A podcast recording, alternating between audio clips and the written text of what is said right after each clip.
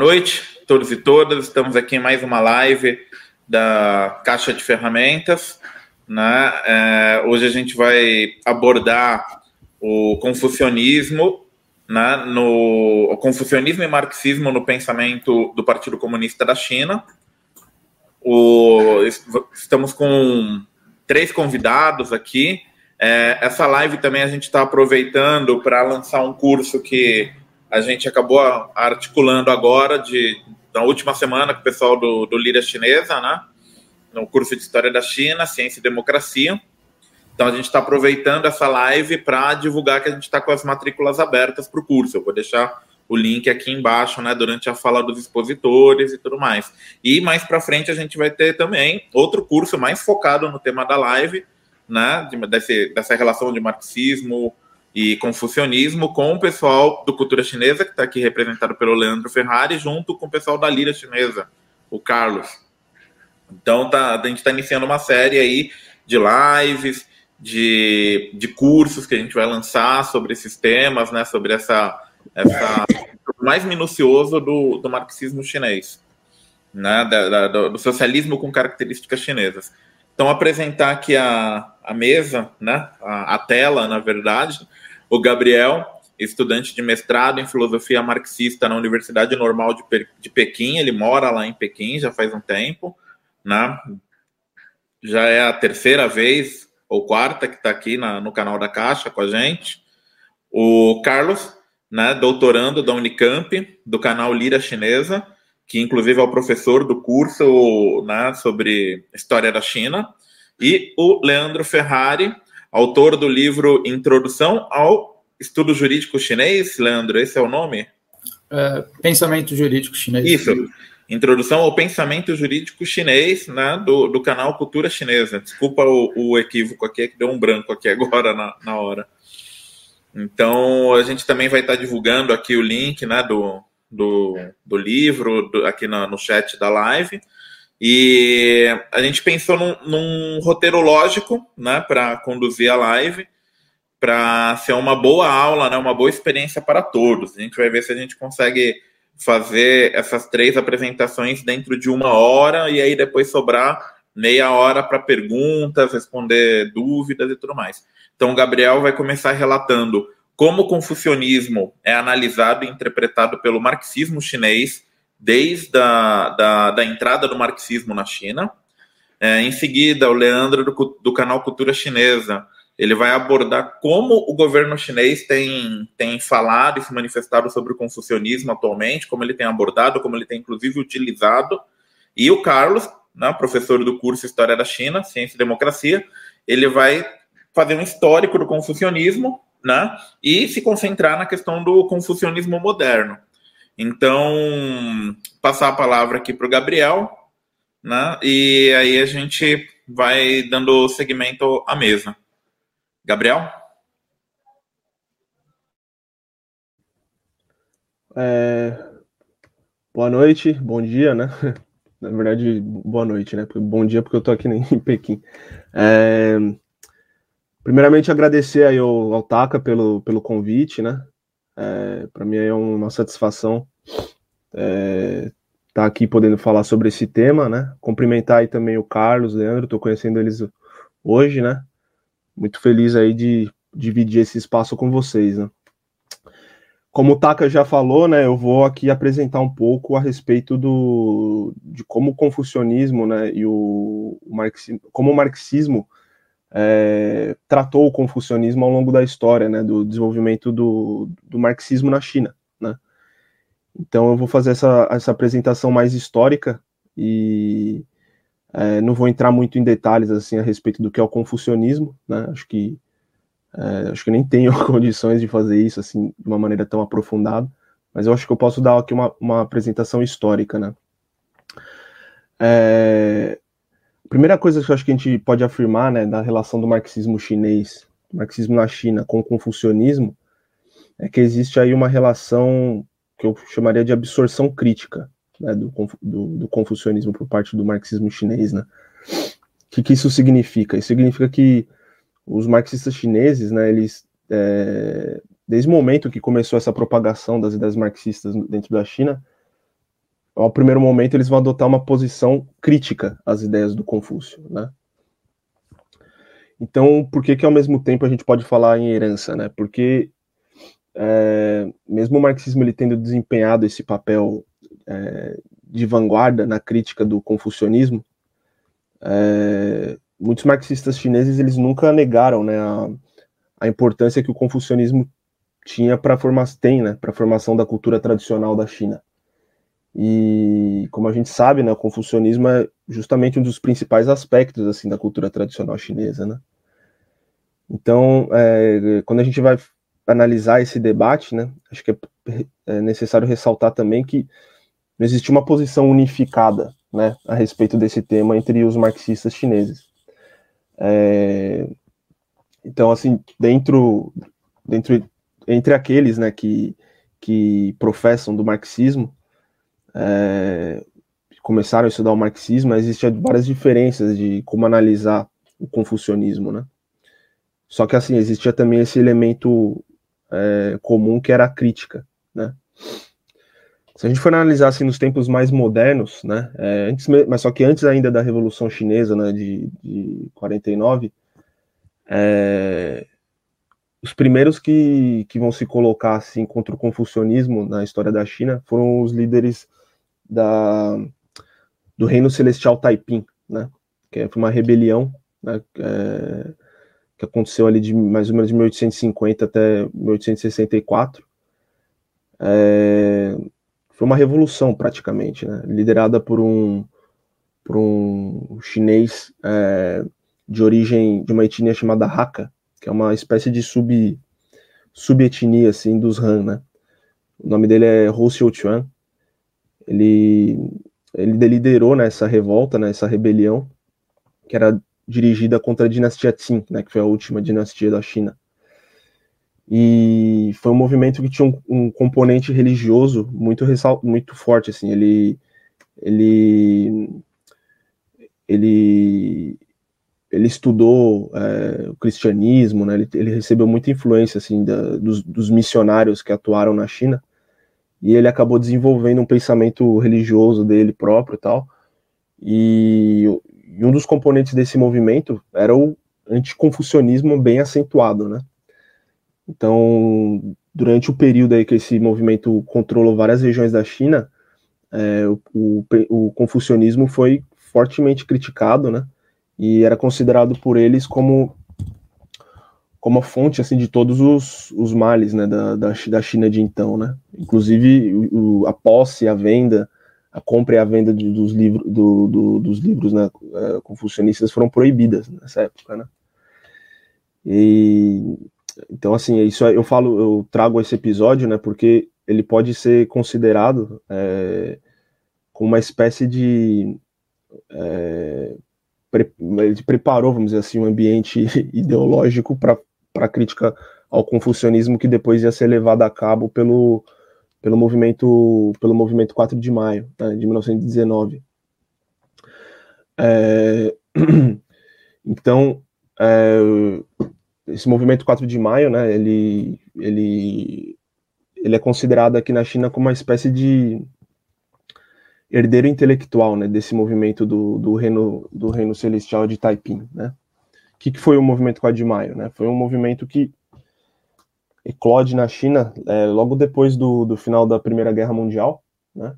É, no começo de 1919, várias potências, os países imperialistas, né, eles convocam uma conferência em Paris que tinha como objetivo justamente dividir os espólios da, da guerra, né?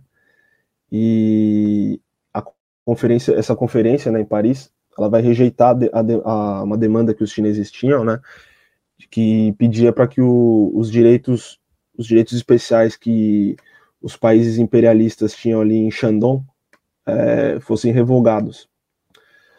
É, só que isso aí não ocorre, né? E o que gerou uma. vai gerar um, um sentimento de, de revolta bastante acentuada na China, entre os chineses, né? Então esse movimento, né, um movimento de nova cultura, na verdade ele já vinha se desenvolvendo também antes de 19, né? tinha um, na China estava tava fervilhando né, esse debate de ideias a respeito de qual caminho a China tinha que seguir para recuperar a, a, a, independência, né? Porque a China, os chineses tinham muito essa sensação de que eles estavam sendo humilhados, né? Desde a guerra do ópio e tal. Então, é, já se vinha desenvolvendo esse debate, né? Em relação às ideias tradicionais e o papel que essas ideias tradicionais desempenhavam, né? No, na sociedade chinesa, né? Então, nesse contexto aí, é óbvio que a crítica ao confucionismo vai estar no centro, né? O, o Chen Duxiu, que é um líder, foi um líder bastante destacado né, do movimento 4 de Maio, foi um dos pioneiros do, do marxismo na, na, China, fundador do Partido Comunista, né? Ele escreveu vários artigos numa revista que eles tinham que chamava Nova Juventude, né? todos eles críticos ao, ao confucionismo. Né? Ele até falava que se o confucionismo não, não fosse derrubado, né, a força nacional da China não, não ia poder ser recuperada, né? E a sociedade chinesa ia cair na anarquia. Então, assim, a visão que predominava entre a intelectualidade progressista daquela época lá era que é, o confucionismo era uma das razões pela qual a China havia se convertido num país atrasado, né? É, por exemplo, o Lida Jiao também, né, que o Lida Jiao é um, um, dos pioneiros do marxismo na China, fundador também do Partido Comunista, junto, junto com Chen Duxiu, também era bastante crítico ao confucionismo, né, só que ele, ele, ele também reconhecia o papel, o papel histórico, né, que ele diz, desempenhado pelo Confúcio, né, e ele também tenta explicar certos aspectos do, do socialismo, né, naquela época, utilizando alguns conceitos que são oriundos, né, ou estão bem presentes no, no, no lexo do confucionismo, né? Por exemplo, questão do socialismo como reino da grande harmonia, né? Coisas desse tipo. Então, ele foi também responsável, o Lida Jiao, por estabelecer essa noção de que era necessário separar a filosofia, é, separar o indivíduo Confúcio daquilo que seria o sistema confucionista. Né? Então, assim, isso mostra que esse ambiente, né, é, nesse ambiente marcado pela, pela crítica ao confucionismo, né, é, vários líderes do, do movimento 4 de Maio tentavam também fazer uma, uma avaliação, vamos dizer assim, mais equilibrada a respeito do, do Confúcio. Existia também esse, esse, essa tendência né, de fazer essa análise um pouco mais equilibrada, né? É, só que dentro dentro de ser uma, uma, é, uma, crítica, uma crítica ao confucionismo. Né? Então, assim, sem essa crítica, eu acho que sem essa crítica radical ao confucionismo, né, seria impossível que o marxismo tivesse, é, viesse a ter o prestígio que ele veio a ter naquela época. Né?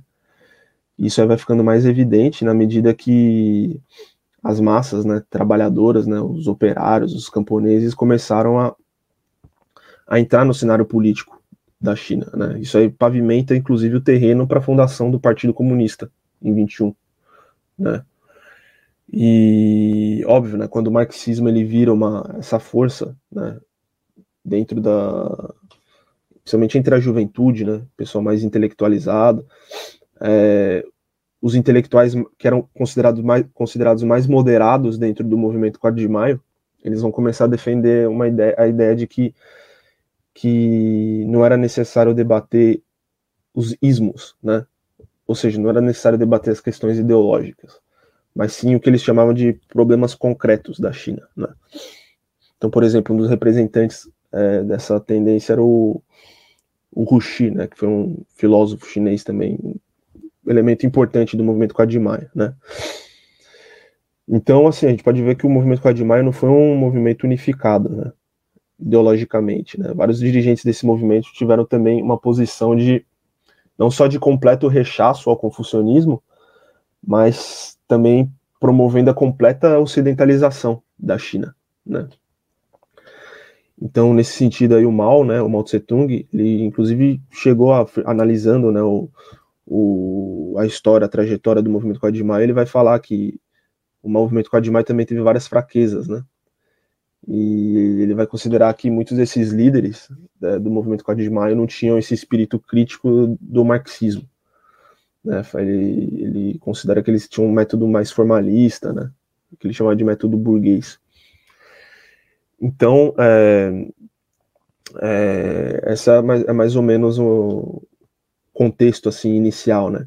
Uma obra que, que ficou assim sem dúvida marcada na, na história do, do marxismo na China como uma tentativa assim de combinar esse debate entre o Confúcio né, e, o, e o Marx, né?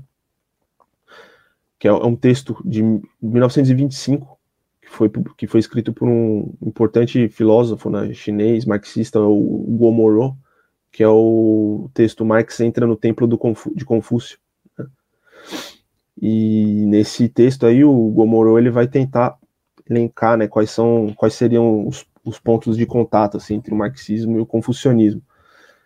E óbvio que ele faz ele, ele faz isso de uma forma de diálogo, né? Óbvio que, obviamente, um diálogo fictício, né, entre o Marx e o Confúcio. E assim é um é texto bastante, bastante irônico também, né? É um texto um, um elevado caráter ironia ali né, contida nele, né? Tem um filósofo marxista chinês, né, mais contemporâneo, assim, hoje em dia está bem velho já, mas é, um, é, uma pessoa que ainda escreve, publica livro, é, o Chan Xianda. Ele tem uma avaliação interessante a, a respeito, né? Que é, ele fala que o Partido Comunista chinês né, e os marxistas chineses eles corrigiram é, certas visões é, unilaterais do movimento 4 de maio, né? É, e também se opuseram a essa a completa ocidentalização da China. E aí, segundo ele, né, isso aí não, não só resolveu o problema de entender para onde a sociedade chinesa se dirigia, né, mas também como tratar é, o problema da cultura tradicional. Né?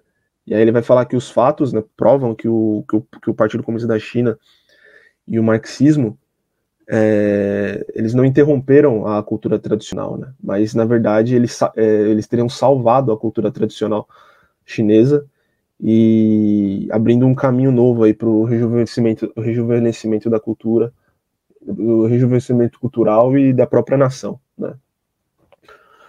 É, o Mao, né, de novo, Mao Tse Tung, na década de 30, mais especificamente em 38, que era a época que o, que o partido estava engajado na, na, guerra nacional contra o Japão, né, contra o imperialismo japonês, ele publica um artigo que é chamado, é, o nome do artigo é, é, o papel do Partido Comunista da China na guerra nacional. Né, e nesse artigo aí o Mao ele vai, ele vai afirmar que era necessário fazer um, é, fazer um balanço né, de todo o passado da história da China, desde Confúcio até o Sun Yat-sen, Sun Yat-sen, né, que é o, foi o líder da republicano, né, fundador da república. E era necessário fazer esse balanço, né, desde o Confúcio até o Sun Yat-sen, para se recolher né, da, da, da, trajetória histórica da China a, herança cultural né, do, do país. Né e isso aí de certo, ia ajudar o, o, o partido a dirigir o, o, movimento o movimento de recuperação nacional, né? Então aqui a gente pode ver que o Mao ele, ele também colocava o Confúcio né, no, no hall aí dos grandes tesouros né, da, da civilização chinesa né, ao longo dos anos. E nesse sentido aí o Mao ele ele vai ter uma posição bastante semelhante, semelhante com a do, do Lidadial, do Gomorro, né? Então, é, por que, que o, marx, o, marxismo chinês foi também crítico né, do, do confucionismo? Né? É, isso se dá basicamente pelo fato de que o confucionismo, durante muito tempo, ele foi sistema ideológico que legitimou o, o, o sistema feudal né, na China. Né? Então, a gente sabe que o marxismo é, o materialismo histórico, né, ensina que as ideias são produto de um, de um determinado estágio de desenvolvimento histórico, né, produto de um modo de produção determinado. Então, sem uma, uma crítica ampla contra o, contra o confucionismo, é, você não. É, era impossível né, levar adiante essas ideias de democracia, ciência, socialismo, né, naquela época. Então, e também naquela época a luta entre os confucionistas e os marxistas era bem aguda, assim, né? É, os primeiros, os confucionistas assim, tentavam apresentar o marxismo como algo alheio à nação chinesa, né? Já que é uma, uma filosofia ocidental, né? Então, segundo muitos deles, né? É, não poderia explicar, dar resposta né, aos problemas concretos da sociedade chinesa. Né? Então, os chineses deviam buscar dentro da própria história, né, da cultura, é, os elementos que possibilitariam aí a recuperação e o reju rejuvenescimento do país. Óbvio que aqui eu estou fazendo uma generalização, né, porque, é, mas para tentar introduzir aí um pouco do contexto histórico, né, que o confucionismo e o marxismo começaram esse diálogo, diálogo crítico, né, então, assim, inevitavelmente eu vou ter que fazer um certo reducionismo, né, porque é, o que consideramos confucionismo também existe várias interpretações diferentes, né, é, então não dá para ter uma posição fechada a respeito disso, mas de maneira geral era, era dessa maneira como as coisas se colocavam, né. E aí eu vou falar um pouquinho é, sobre a questão de como esse debate ele se desenvolve nos dias atuais, né. É, bom, os marxistas chineses, né, eles, ele, a maioria dos marxistas aqui na China, eles vão ter, é, eles consideram, obviamente, que, o, que o, é, é um fato, né, que o marxismo surgiu no Ocidente, né, mas eles consideram que é também uma filosofia que tem um caráter é, universal, né, já que o objetivo do marxismo é também analisar essa dinâmica, né, entre desenvolvimento, é, a dinâmica do desenvolvimento da sociedade humana, né, Aí não importa se é na Ásia, na Europa, né? E aí faz isso tendo como base a análise da interação entre forças produtivas e relações de produção, né? Base, superestrutura, né? dessas várias sociedades. E daí entender como dessa dinâmica, né? Vão surgir as possibilidades para a humanidade é, alcançar a sua própria libertação, né? Que o do marxismo é através da revolução comunista, né? Então, é, os marxistas chineses eles consideram né, que o confucionismo corresponde a essa etapa de desenvolvimento histórico, né, que na historiografia assim, chinesa marxista eles falam que é do declínio da sociedade. É, o confucionismo surge no período que é o declínio da sociedade escravista até o surgimento da sociedade feudal, né? Nesse meio tempo, nesse meio tempo surge o confucionismo, né? É, e aí os marxistas também consideram que esse, esse, insistir nesse caminho do confucionismo, né? É, seria, na verdade, insistir no caminho que levou a nação, a nação chinesa à ruína. Né? Então, é, a gente, é, quando a gente vai analisar também essa relação entre o confucionismo e o marxismo no pensamento do partido, é importante a gente notar que tem uma essa relação ela passou por várias etapas de desenvolvimento, né? Então você tem essa fase inicial, né, da propagação do marxismo na China, é, onde se combina aí essa crítica absorção crítica, né? Tem uma fase também que é uma, é uma espécie de crítica completa ao confucionismo, que é principalmente durante a Revolução Cultural, e a etapa atual, que é onde volta a vigorar essa concepção de absorver criticamente né, o confucionismo. E essas mudanças, é, eu acho que elas elas estão relacionadas não apenas ao avanço do, dos estudos do confucionismo, né, mas é, de uma maneira geral, mas também a própria mudança da concepção e do entendimento das lideranças marxistas na China a respeito desse problema, né?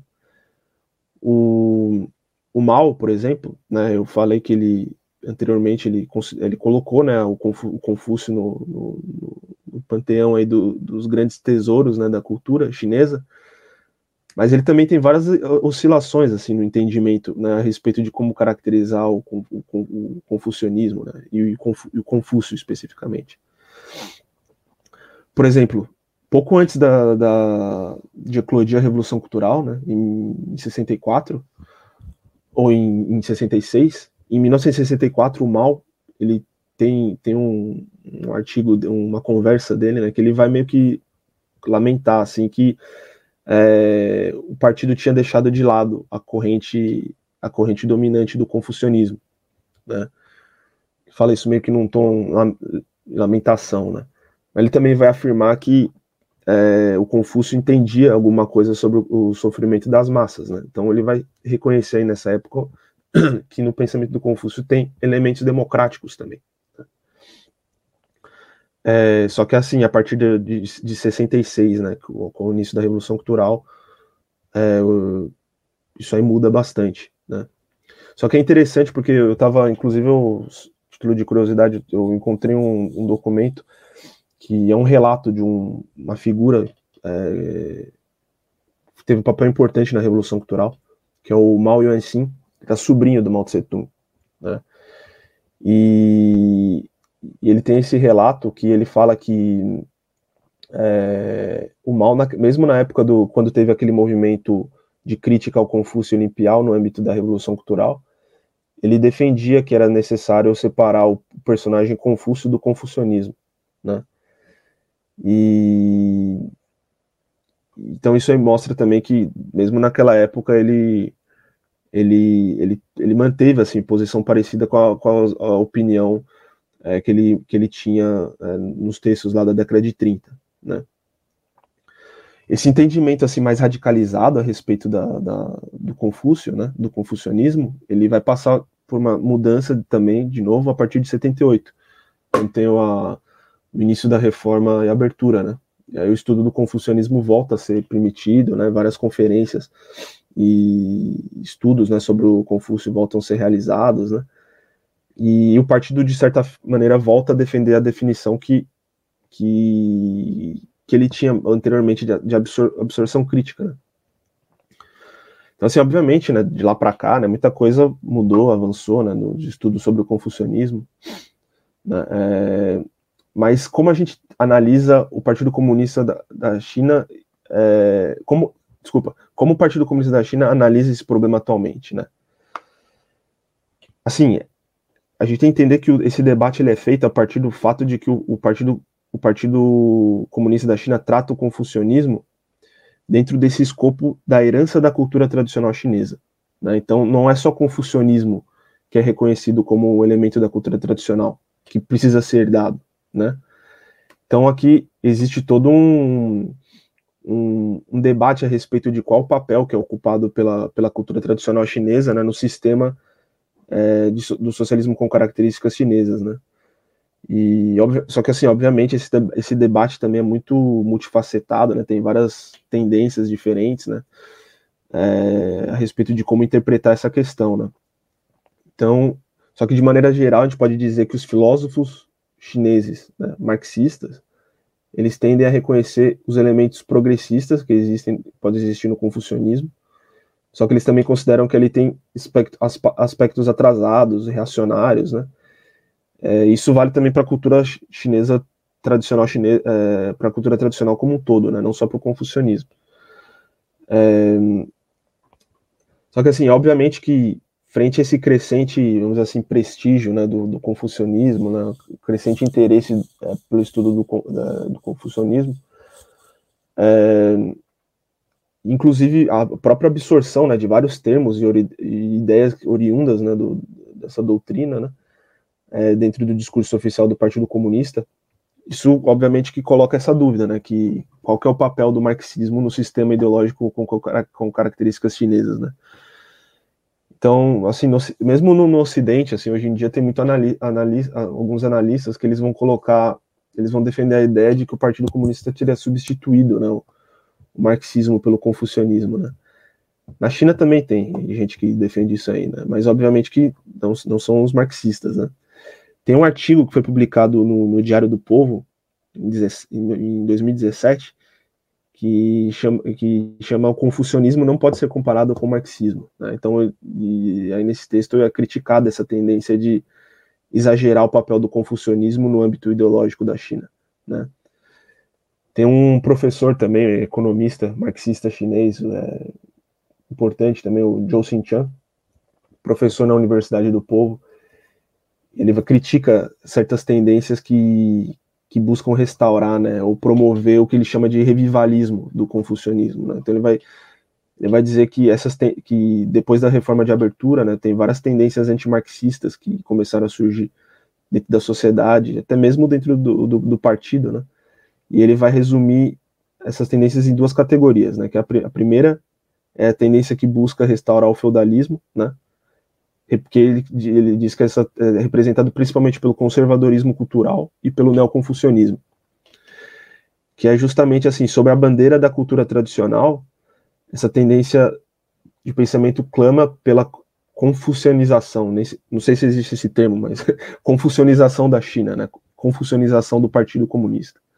A outra tendência seria representada, representada por, por aqueles que querem restaurar o capitalismo, né? Por meio da liberalização completa da economia, né?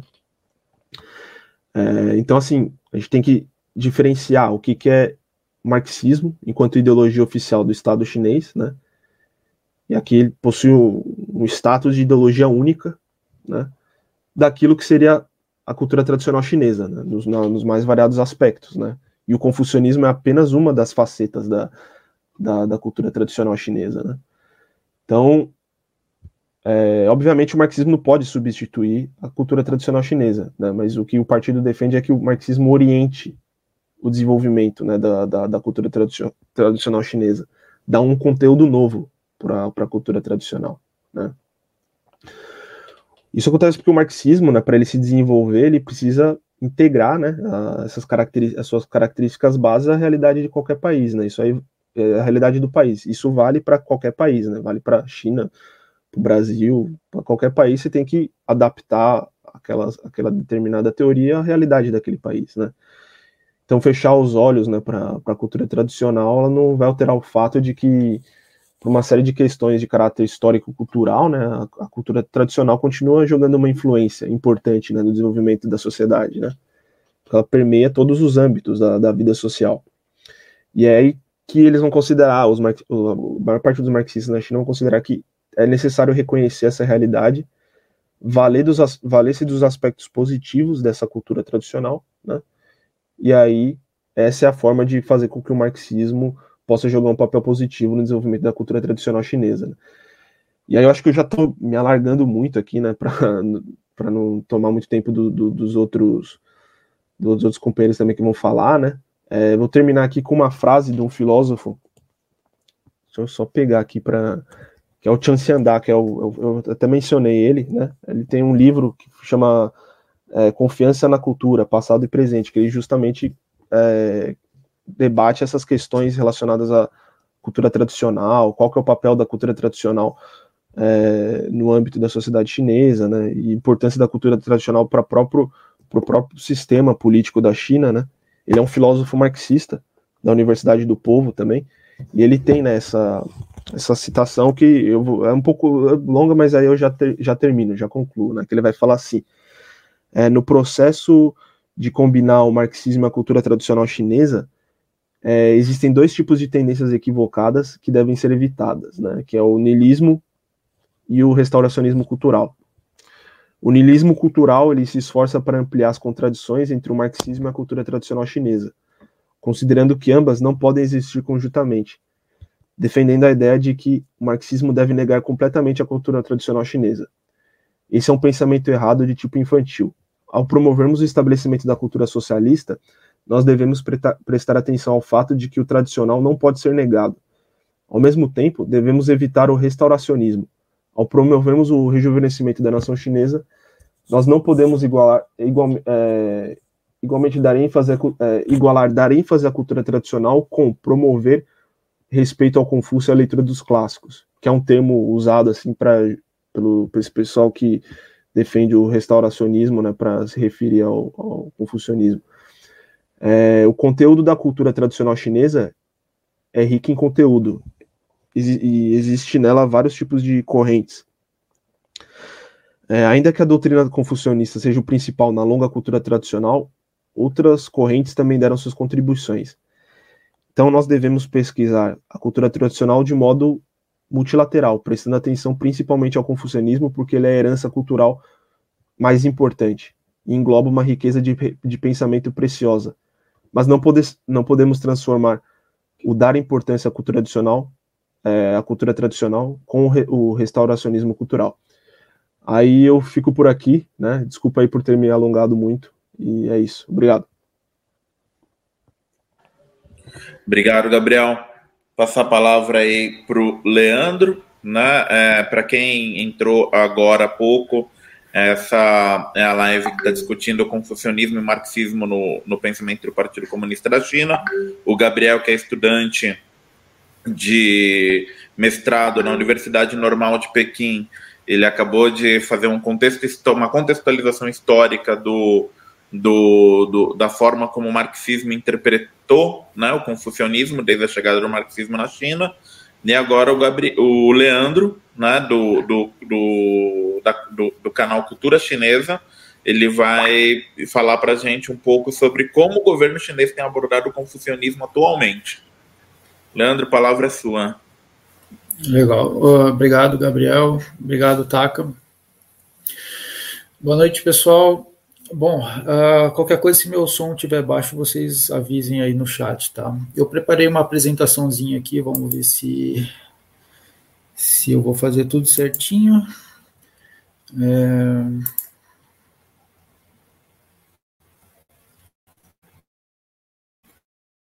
Tá.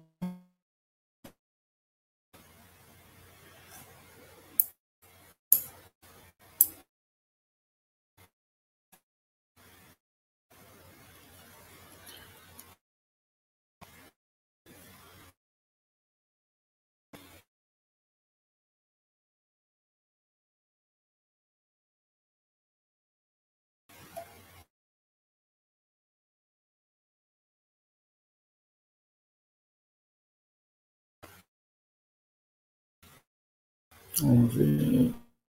Está carregando.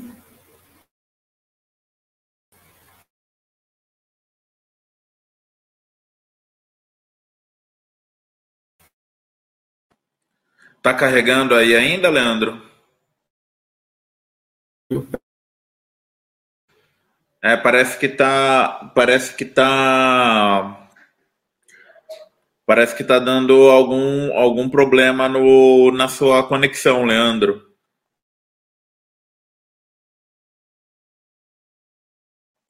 É, deu.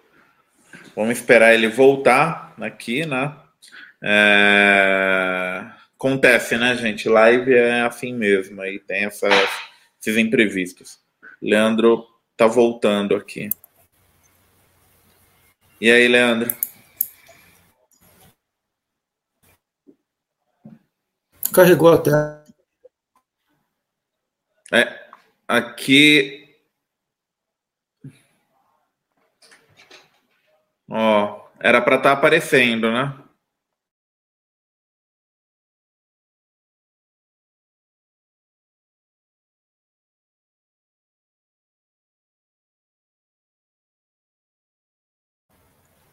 É, parece que o carregamento da apresentação tá fazendo a conexão do. Aí, entrou. Foi?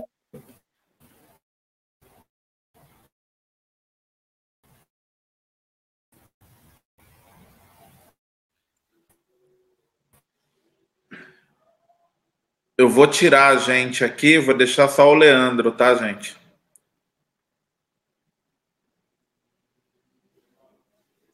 Leandro, você tá ouvindo aí?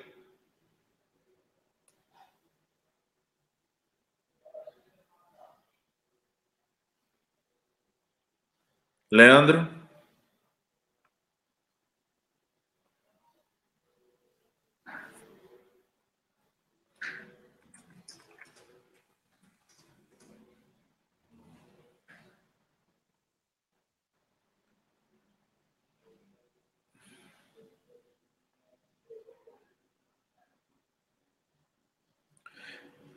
Olha, pessoal, parece que o Leandro está tendo problemas aí com essa apresentação não sei como é que a gente pode é, dar prosseguimento.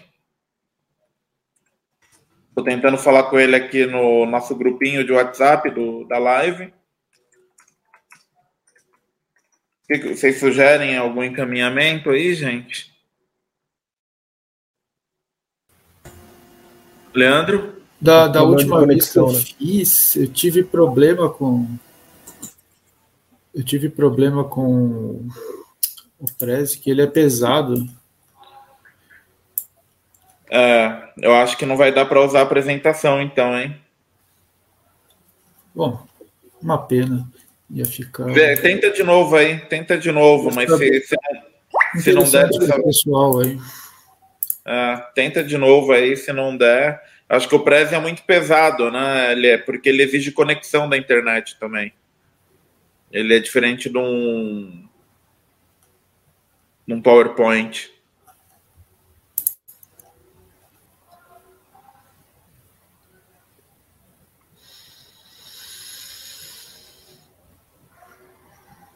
Foi? Foi. Tá. Bom, vamos tá, é. Eu vou sair é. aqui também, então. Tá. Algumas coisas uh, vão, vão se complementar com o que o Gabriel falou e provavelmente com o que o Carlos vai falar. Tá? Mas é bom para vocês terem uma ideia do confucionismo, porque muita gente não tem ideia, então eu decidi fazer uma breve abordagem aqui e passando pelos períodos do, do Partido Comunista Chinês. Mas vamos rapidinho aqui, então, para não tomar muito tempo, né? O filósofo eh, contemporâneo nosso, Brian Van Norden, tem um livro traduzido em português sobre a filosofia chinesa dele. É bem, bem legal, vale a pena, ele é bem acessível, a leitura é bem, é, bem fluida.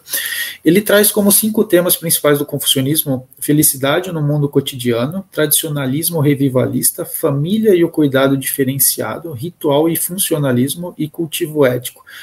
Uh, não, não vai ser possível a, a nós explicarmos, é, entrarmos em detalhes agora nesses temas, mas uh, qualquer dúvida no, no, final vocês perguntem, tá?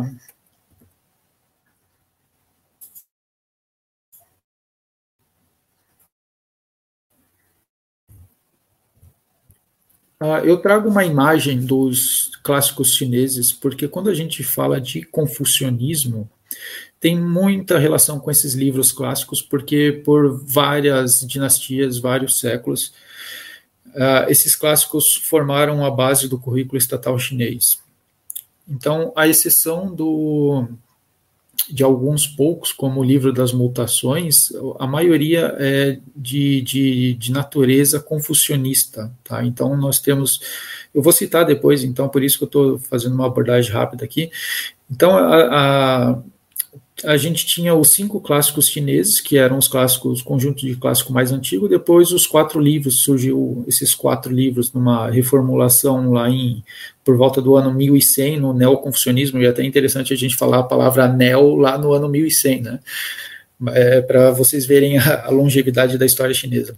Então, cinco clássicos ali a gente tem livro dos documentos, livro das mutações, livro de primavera e outono, livro das poesias, livro dos ritos. E os quatro livros seriam os analectos, livro de Mêncio, o grande aprendizado e o caminho do meio, sendo que esses dois últimos, o grande aprendizado e o caminho do meio, está dentro do livro dos ritos. Tá? Então é só para vocês terem uma ideia básica da, da, dessas, dessas obras clássicas dos, concursos chineses e de quando a gente se, uh, se referencia em confucionismo, a gente vai direto nessas obras aí.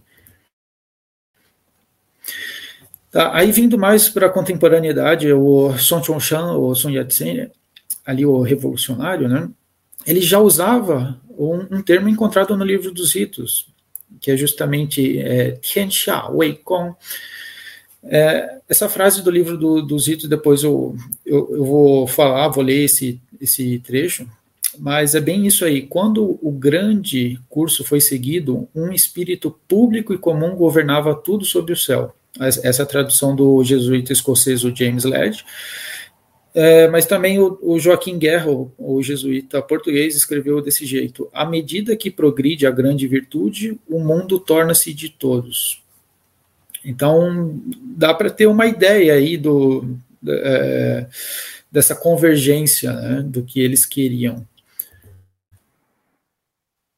Tá. É, Mao Tse Tung, o Mao Tse Tung, uh, no livro China New Democracy, a nova democracia chinesa, eu vou ler um trecho do que ele escreveu nesse livro para vocês entenderem um pouco e vai complementar o que o Gabriel disse, né, sobre a rejeição ao confucionismo. Ele escreveu o seguinte: Acima, discutimos as características históricas da política chinesa no novo período e a questão da República da Nova Democracia. A seguir, vamos lidar com o problema cultural. Uma determinada cultura é o reflexo ideológico da política e da economia de uma determinada sociedade. Na China, existe a cultura imperialista, que é o reflexo do controle total ou parcial da política e da economia imperialista sobre a China. Esse tipo de cultura, além de ser defendida pelas organizações culturais dirigidas diretamente pelos imperialistas na China, também é defendida por alguns desavergonhados. Todas as culturas com ideologia escravista pertencem a esse grupo. Também existe a cultura semi-feudal na China, que reflete a política semi-feudal e economia do país. Aqueles que defendem a adoração de Confúcio o estudo do, de antigos clássicos, a prática de velhas regras de propriedade, os ritos, e velhos pensamentos, e a oposição de nova cultura e novos pensamentos são os representantes desse tipo de cultura. As culturas imperialista e semifeudal são amigas íntimas, eles formaram uma aliança das culturas reacionárias para se opor à nova cultura e serviram aos benefícios dos imperialistas e da classe feudal, e eles deveriam, portanto, ser inquestionavelmente derrubados. Sem a derrubada dessas culturas reacionárias, a nova cultura nunca pode ser estabelecida. Um não pode ser estabelecido ou estendido se o outro não for interrompido ou esmagado. A luta entre os dois é uma luta de vida ou morte. Então aqui a gente vê uma forte rejeição ao confucionismo, e que de fato ocorreu. Uh, só que por um período de tempo curto.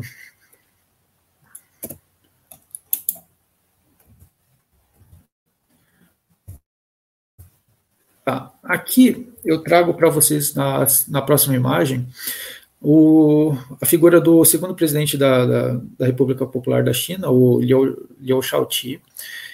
É, ele já começou a trazer citações confucionistas. E o que, que aconteceu? Bom, ele tendo dirigido ali por é, de 59 a 68, ele logo após isso ele foi preso, é, ele foi perseguido por por é, é, sendo acusado de traição. Só que depois, lá no. Ele acabou morrendo rápido, em 69, é, decorrente dessas agressões que ele acabou sofrendo. Mas o Deng Xiaoping, ele reverteu, ele considerou injustas a, a, todas as acusações da época sobre ele, sobre o Liu Shaoqi, é, retirou todas as, as acusações que foram consideradas injustas, né, as rotulações tudo mais, e foi, foram feitos os devidos reconhecimentos. Então, houve uma reversão. Então, aqui a gente já percebe o, o, a reversão do confucionismo. Né? Opa. Tá, tá. Eu já vou pular aqui para o Rotintal, né? É, seria o sexto sexto presidente ali de 2003 a 2013. Ali um trecho que eu destaquei em laranja é, é bem curioso. Esse termo significa sociedade socialista harmoniosa. É, seria é, Uh, esse trecho aí que eu coloquei, aumentar de forma incessante a capacidade de construir uma sociedade socialista harmoniosa. Então a gente já percebe é, eles trazendo um termo, a harmonia ou harmoniosa aí no caso, né, que é uma coisa muito característica da China, e eu trouxe aqui um trecho de um sinólogo que eu gosto muito, que é o Derek Bold. Em um artigo de 1939, o Derek Bold escreveu: Dificilmente existe um povo na face da Terra que tenha tentado mais consistentemente buscar equilíbrio e harmonia no universo e, portanto, tenha se esforçado com mais zelo para reproduzir todos os fenômenos sob conjuntos de esquemas e ordenados inclusivos. De fato, dificilmente há um aspecto da vida chinesa em que essa busca por equilíbrio não seja até certo ponto evidente, pode ser encontrada desde a disposição formal dos móveis em um quarto chinês até o layout rígido das ruas da cidade ao longo dos eixos norte-sul e leste-oeste, que coloca as cidades chinesas entre os primeiros exemplos de planejamento urbano. Isso aí, é, citando a questão da harmonia ali, já com o Hu né? E depois, uh, deixa eu mudar de imagem. Próxima imagem eu trago essa, essas imagens são da abertura das Olimpíadas de, de Pequim, de 2008, e até eu trago ali entre parênteses, que é bem auspicioso, foi, foi proposital mesmo essa data de abertura, 8 do 8 do 8, que o número 8 para os chineses é bem, bem auspicioso, é um número uh, considerado como de sorte, né? É, só que eu, eu quero trazer a atenção de vocês para o caractere harmonia, na abertura das Olimpíadas, normalmente o país quer mostrar o que tem de melhor, né?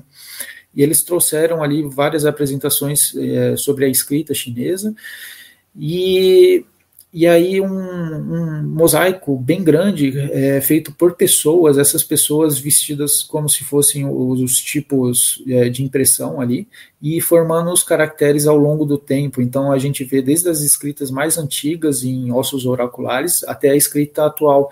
E, e, esse caractere ali é o harmonia. Então era justamente eles estavam mostrando isso em 2008.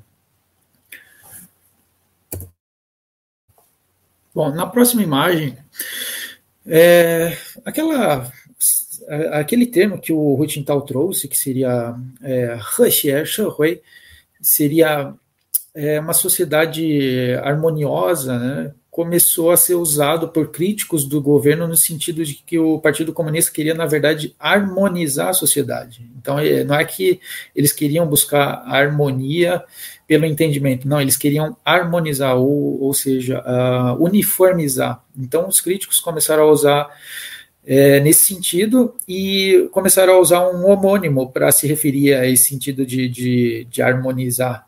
Seria é, caranguejo de rio, 和谐和谐社会 em vez de 和谐社会 e então a gente é, vê algo bem bem característico eles queriam é, criticar o, o, governo eles usavam esse termo de caranguejo de rio ah, por, por volta ali do, dos anos 2000 2010 começou a ter uma crise moral na China e essa crise moral uh, foi, foi, em vários aspectos da sociedade chinesa. Uh, talvez nada com que a gente aqui no Brasil fosse se surpreender, mas na China teve grande impacto. Em 2006, por exemplo, houve um acidente que se tornou famoso na, na China inteira. E o que, que aconteceu? Nos anos posteriores, as pessoas passaram a, a, a não ter mais uma atitude de bons samaritanos, então passaram a não ajudar as pessoas nas ruas. Né? E essa imagem mais à esquerda, da, da essa notícia, é, à esquerda aí da imagem, é uma notícia de 2011.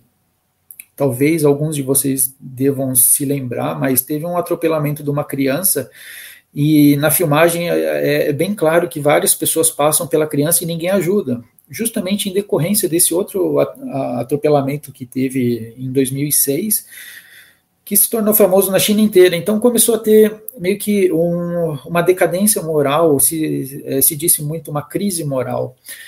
Uh, na parte à direita ali, é uma outra imagem, está eh, é, falando do, do, da, da, lei que foi eh, que entrou em vigor em 2013. Eu lembro muito dessas matérias porque foi mais ou menos quando eu comecei a estudar as questões legais chinesas, né?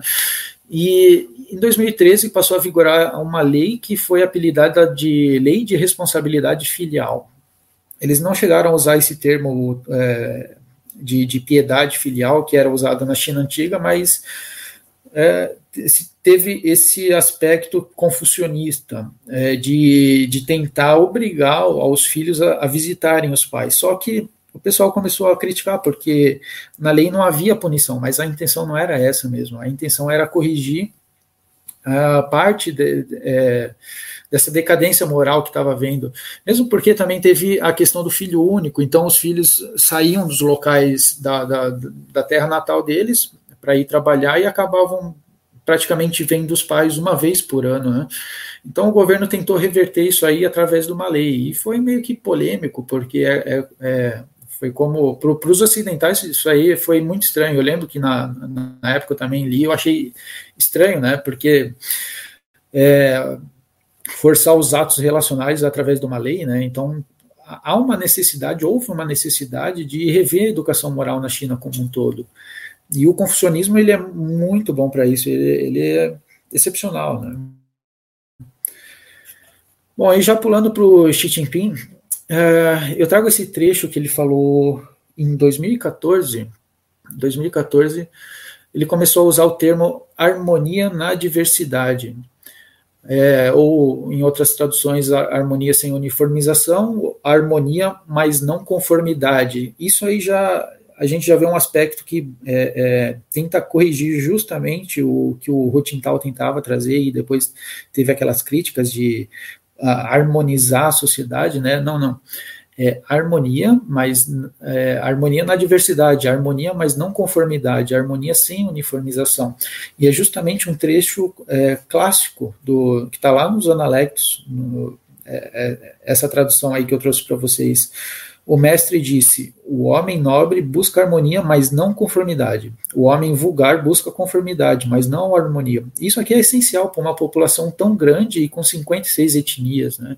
Então é essencial. É, uh, antes de falar dessa imagem aqui que remete lá o que o Song Chong trouxe, eu vou ler o, o trecho do livro dos ritos que, que fala justamente dessa grande união. Diz assim no livro dos ritos: Confúcio respondeu: Nunca vi a prática do grande curso e os eminentes homens das três dinastias. As três dinastias seriam as três dinastias anteriores ali, a, a Xia, Shan e a Chou. Mas tenho meu objetivo em harmonia com o deles.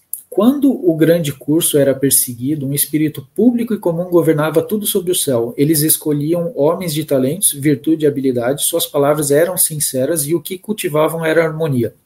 Assim, os homens não amavam apenas seus pais, nem tratavam como filhos apenas seus próprios filhos era assegurada uma provisão competente para os idosos até sua morte, os empregos para os sãos e os meios de crescer aos jovens.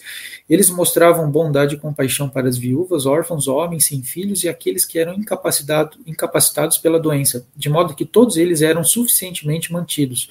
Os homens tinham seu próprio trabalho e as mulheres tinham suas casas. Eles acumulavam artigos de valor, não gostando de que eles fossem descartados no chão, mas não desejando mantê-los para, para sua própria gratificação trabalhavam com sua força, não gostando de que ela não fosse exercida, mas não a exercendo apenas com vistas para a própria vantagem. Dessa forma, esquemas egoístas eram reprimidos e não encontravam desenvolvimento. Ladrões, assaltantes e traidores rebeldes não se mostravam e por isso as portas exteriores permaneciam abertas e não eram fechadas. Este foi o período do que chamamos de a Grande União, o Tatron. É, então esse, esse, trecho assim ele é, ele é bem conhecido e ele está sendo é, bem conhecido ainda mais no, nos últimos anos aí. Uh, teve um sinólogo alemão que ele chama de, de uma, uma sociedade proto-socialista, é, mas enfim é um trecho do livro dos ritos. Esse livro dos ritos, como eu mostrei, era um, era um dos cânones, um do, do, uma das obras que era cobrada nos concursos públicos chineses. E aí eu trago justamente as citações do Xi Jinping falando de, desse trecho de, de, construir uma comunidade global, né? É, é, aí tá, tá em inglês, mas é, a tradução é a mesma. Quando o grande curso foi seguido, um espírito público e comum governava tudo sobre o céu.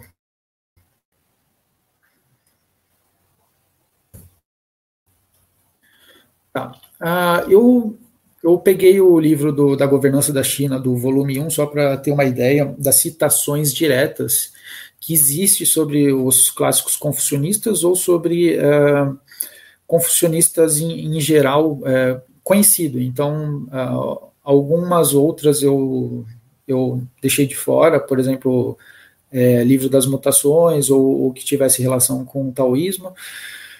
É, só para mostrar, são muitas citações, são é, pelo menos 51, só que isso aí é no livro é, em português que tem as, as notas de rodapé. Eu procurei textos em chineses e não achei nenhuma nota de nenhuma referência direta assim.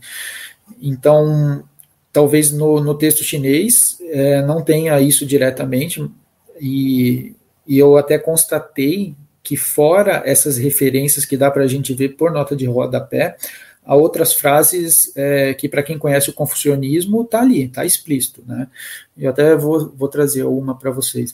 Mas então a gente vê aqui por exemplo, Analectos, é, 20 citações, livro de Mêncio, 8 citações. Mêncio foi o confucionista mais importante depois do próprio Confúcio. Né? Então, só para vocês terem uma ideia. Tá? Uh, aí, por exemplo, esse trecho aqui do que está no, no, no, primeiro volume do, da governança da China, é, no discurso de, do Xi Jinping diz assim: como um antigo ditado diz, isso Xi Jinping falando, né? Aqueles que ganham o coração do povo ganham o mundo e aqueles que perdem o coração do povo perdem o mundo. O apoio e o suporte do povo constituem os fundamentos mais sólidos para o papel governante do partido. Ganhar ou perder o apoio popular é uma questão que determina a sobrevivência ou extinção do partido. Isso aí foi num discurso lá em 2013. E e esse trecho não está referenciado em nota de rodapé, mas quando eu li, eu falei, pô, mas isso aí eu conheço, né? E realmente, é, isso aí é uma inspiração lá em Mêncio, no livro de Mêncio. O livro de Mêncio diz assim: o rei Tie, o rei Tie lá da dinastia Xia, 4 mil anos atrás, e o rei Chou, rei Chou da dinastia Shan, esses dois foram os últimos dois governantes é, daquelas das primeiras dinastias. Uh, o Rei Tie e o Rei Chou perderam o mundo porque perderam o apoio do povo. Eles perderam o apoio do povo porque perderam o coração do povo. Existe uma maneira de ganhar o mundo. Ganhe o apoio das pessoas e você vai ganhar o mundo. Existe uma maneira de ganhar o apoio das pessoas. Conquiste seus corações e você ganhará o apoio delas. Existe uma maneira de conquistar o coração das pessoas. Consiga para elas o que desejam e não force sobre elas o que odeiam. Isso é tudo que há de fazer. Então a gente vê que. É, é, é algo assim bem. Tá, tá ali, tá latente, sabe? Tá. Ah, deixa eu mostrar. Aqui eu já peguei, nessa próxima imagem, uh, um estudo de campo mesmo, é, um, teve uma pessoa, um estudioso, que é, escreveu um livro em 2019, mas ele já tinha escrito um artigo lá em 2014, seguiu estudando isso aí, seguiu fazendo estudo de, de campo. E aí, por exemplo, ele cita ali o, a quantidade de, de, de, artigos acadêmicos sobre o termo confucionismo é Juxi, é, é, Juxi, é na base nacional é, chinesa, e a gente vê um número crescente, claro que ali é, é meio complicado falar, porque nas, talvez ali da década de 80, década de, dos anos 2000 ali, talvez uh, a universidade não era a mesma que foi posteriormente, mas realmente teve uma, uma ascensão, tá?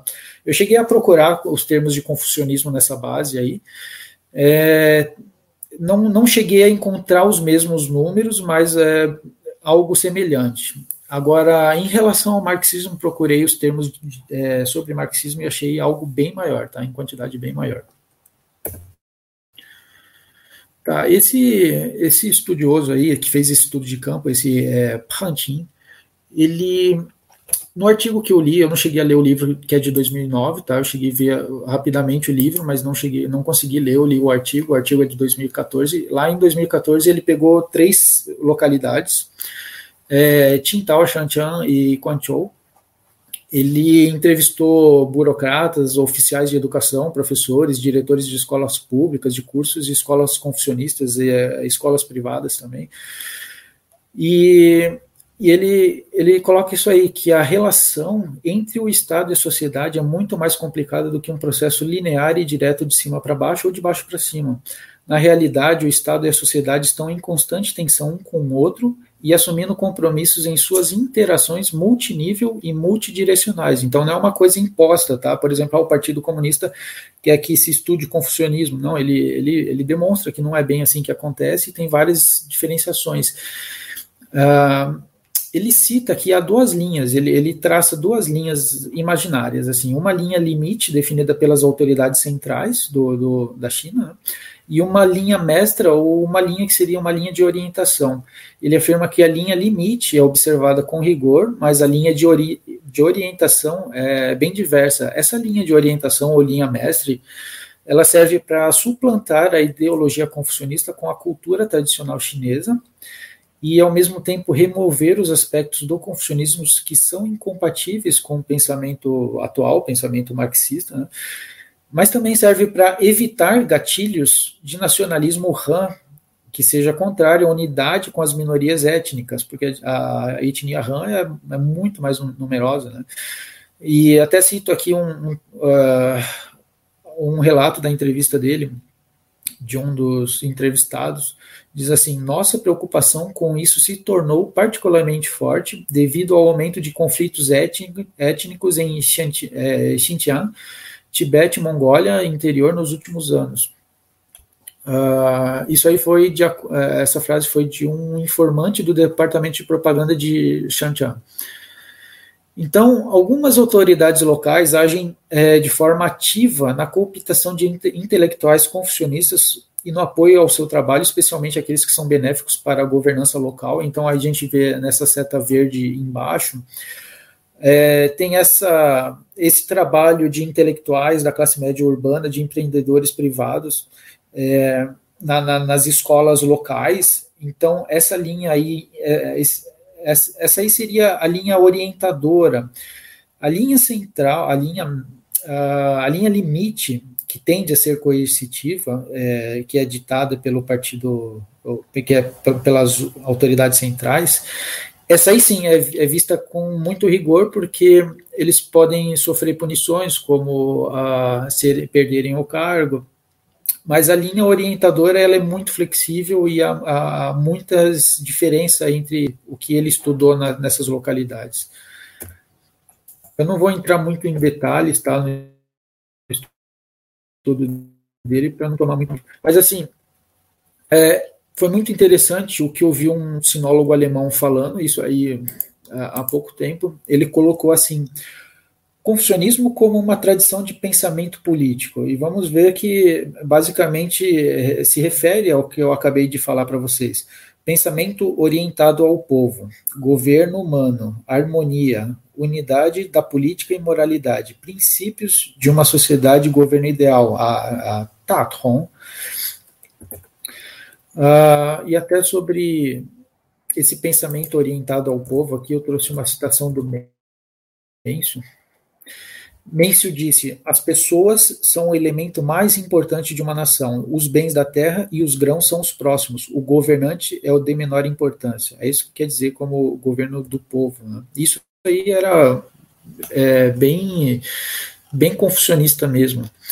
É, aí eu trouxe mais esse trecho do, do Xi Jinping, devemos herdar e desenvolver as virtudes tradicionais criadas pelo povo do nosso país durante a longa prática, persistir nos conceitos de moral marxista, fazendo com que o passado sirva o presente e o antiquado seja abandonado, para que se possa promover o novo, tendo por base o descarte da impureza e a manutenção da essência, retirando-se o falso e preservando-se o verdadeiro. Isso aqui é também complemento que o Gabriel falou. E, e esse retirando o falso e preservando-se o verdadeiro é, é, é muito bem é, é, de forma assim é, bem, bem, bem difundida isso aí, é, de forma com que o confucionismo consiga se encaixar no pensamento central marxista do, do, do, do Partido Comunista.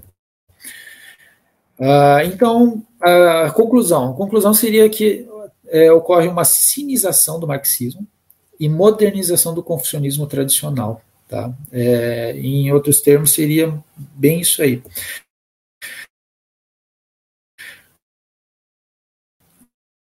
Aí só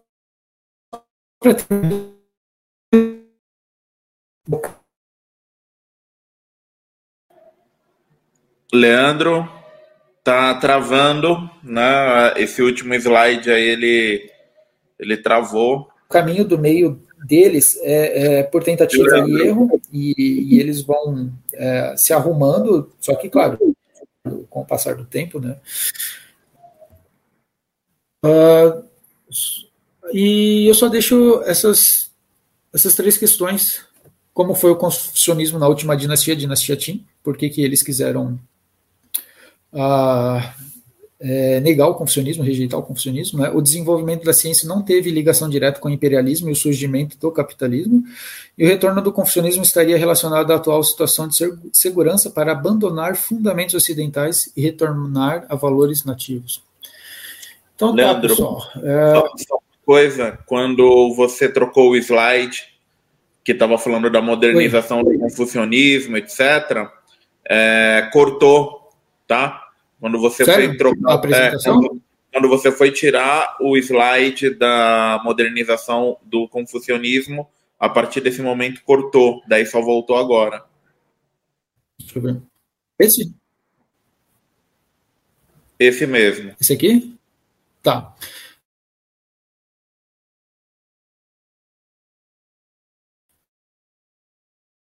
Ah, ah, tá cortando de novo. Tá cortando de novo. Essa mudança de slide, ela, ela, ela consome muita, é, é, ela consome muita banda da sua internet. Então, se você puder explicar sem usar o slide, é, é melhor. Por exemplo, o pessoal falou: não, a China se abriu, capitalismo. Então a China agora é capitalismo. Não, agora a China se fechou, é socialismo. É, e isso eu consigo ver em vários momentos da história chinesa. É, é, a gente pode, por exemplo, a China sempre foi confucionista. Não, não.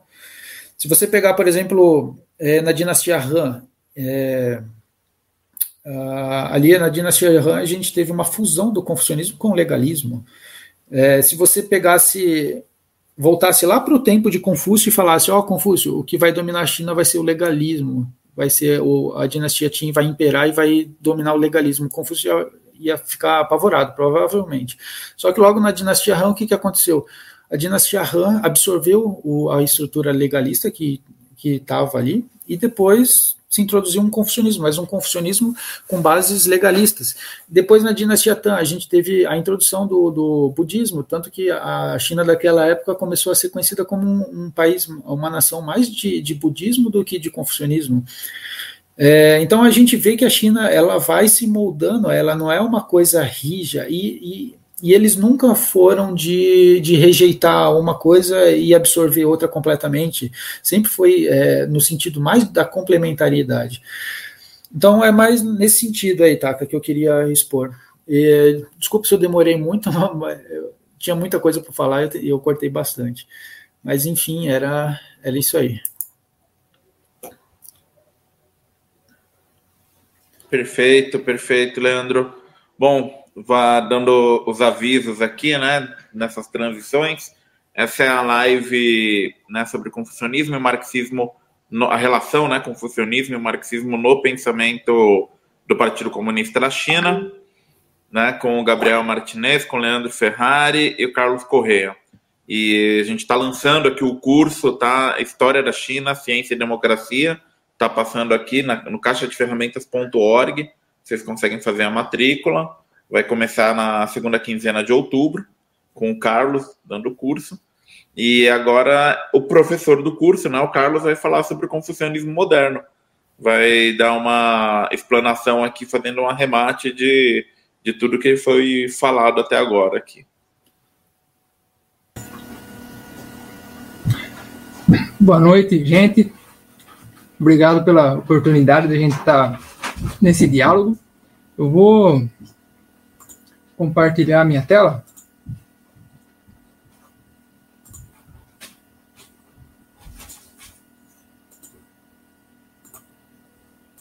Vocês estão vendo aí?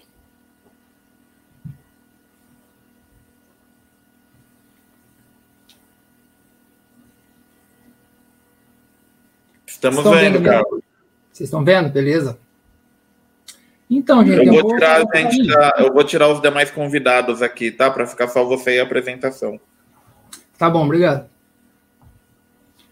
Então, gente, uh, vamos lá. Eu vou, eu decidi então fazer um, um, vamos dizer assim, um comentários gerais, vamos dizer assim, né?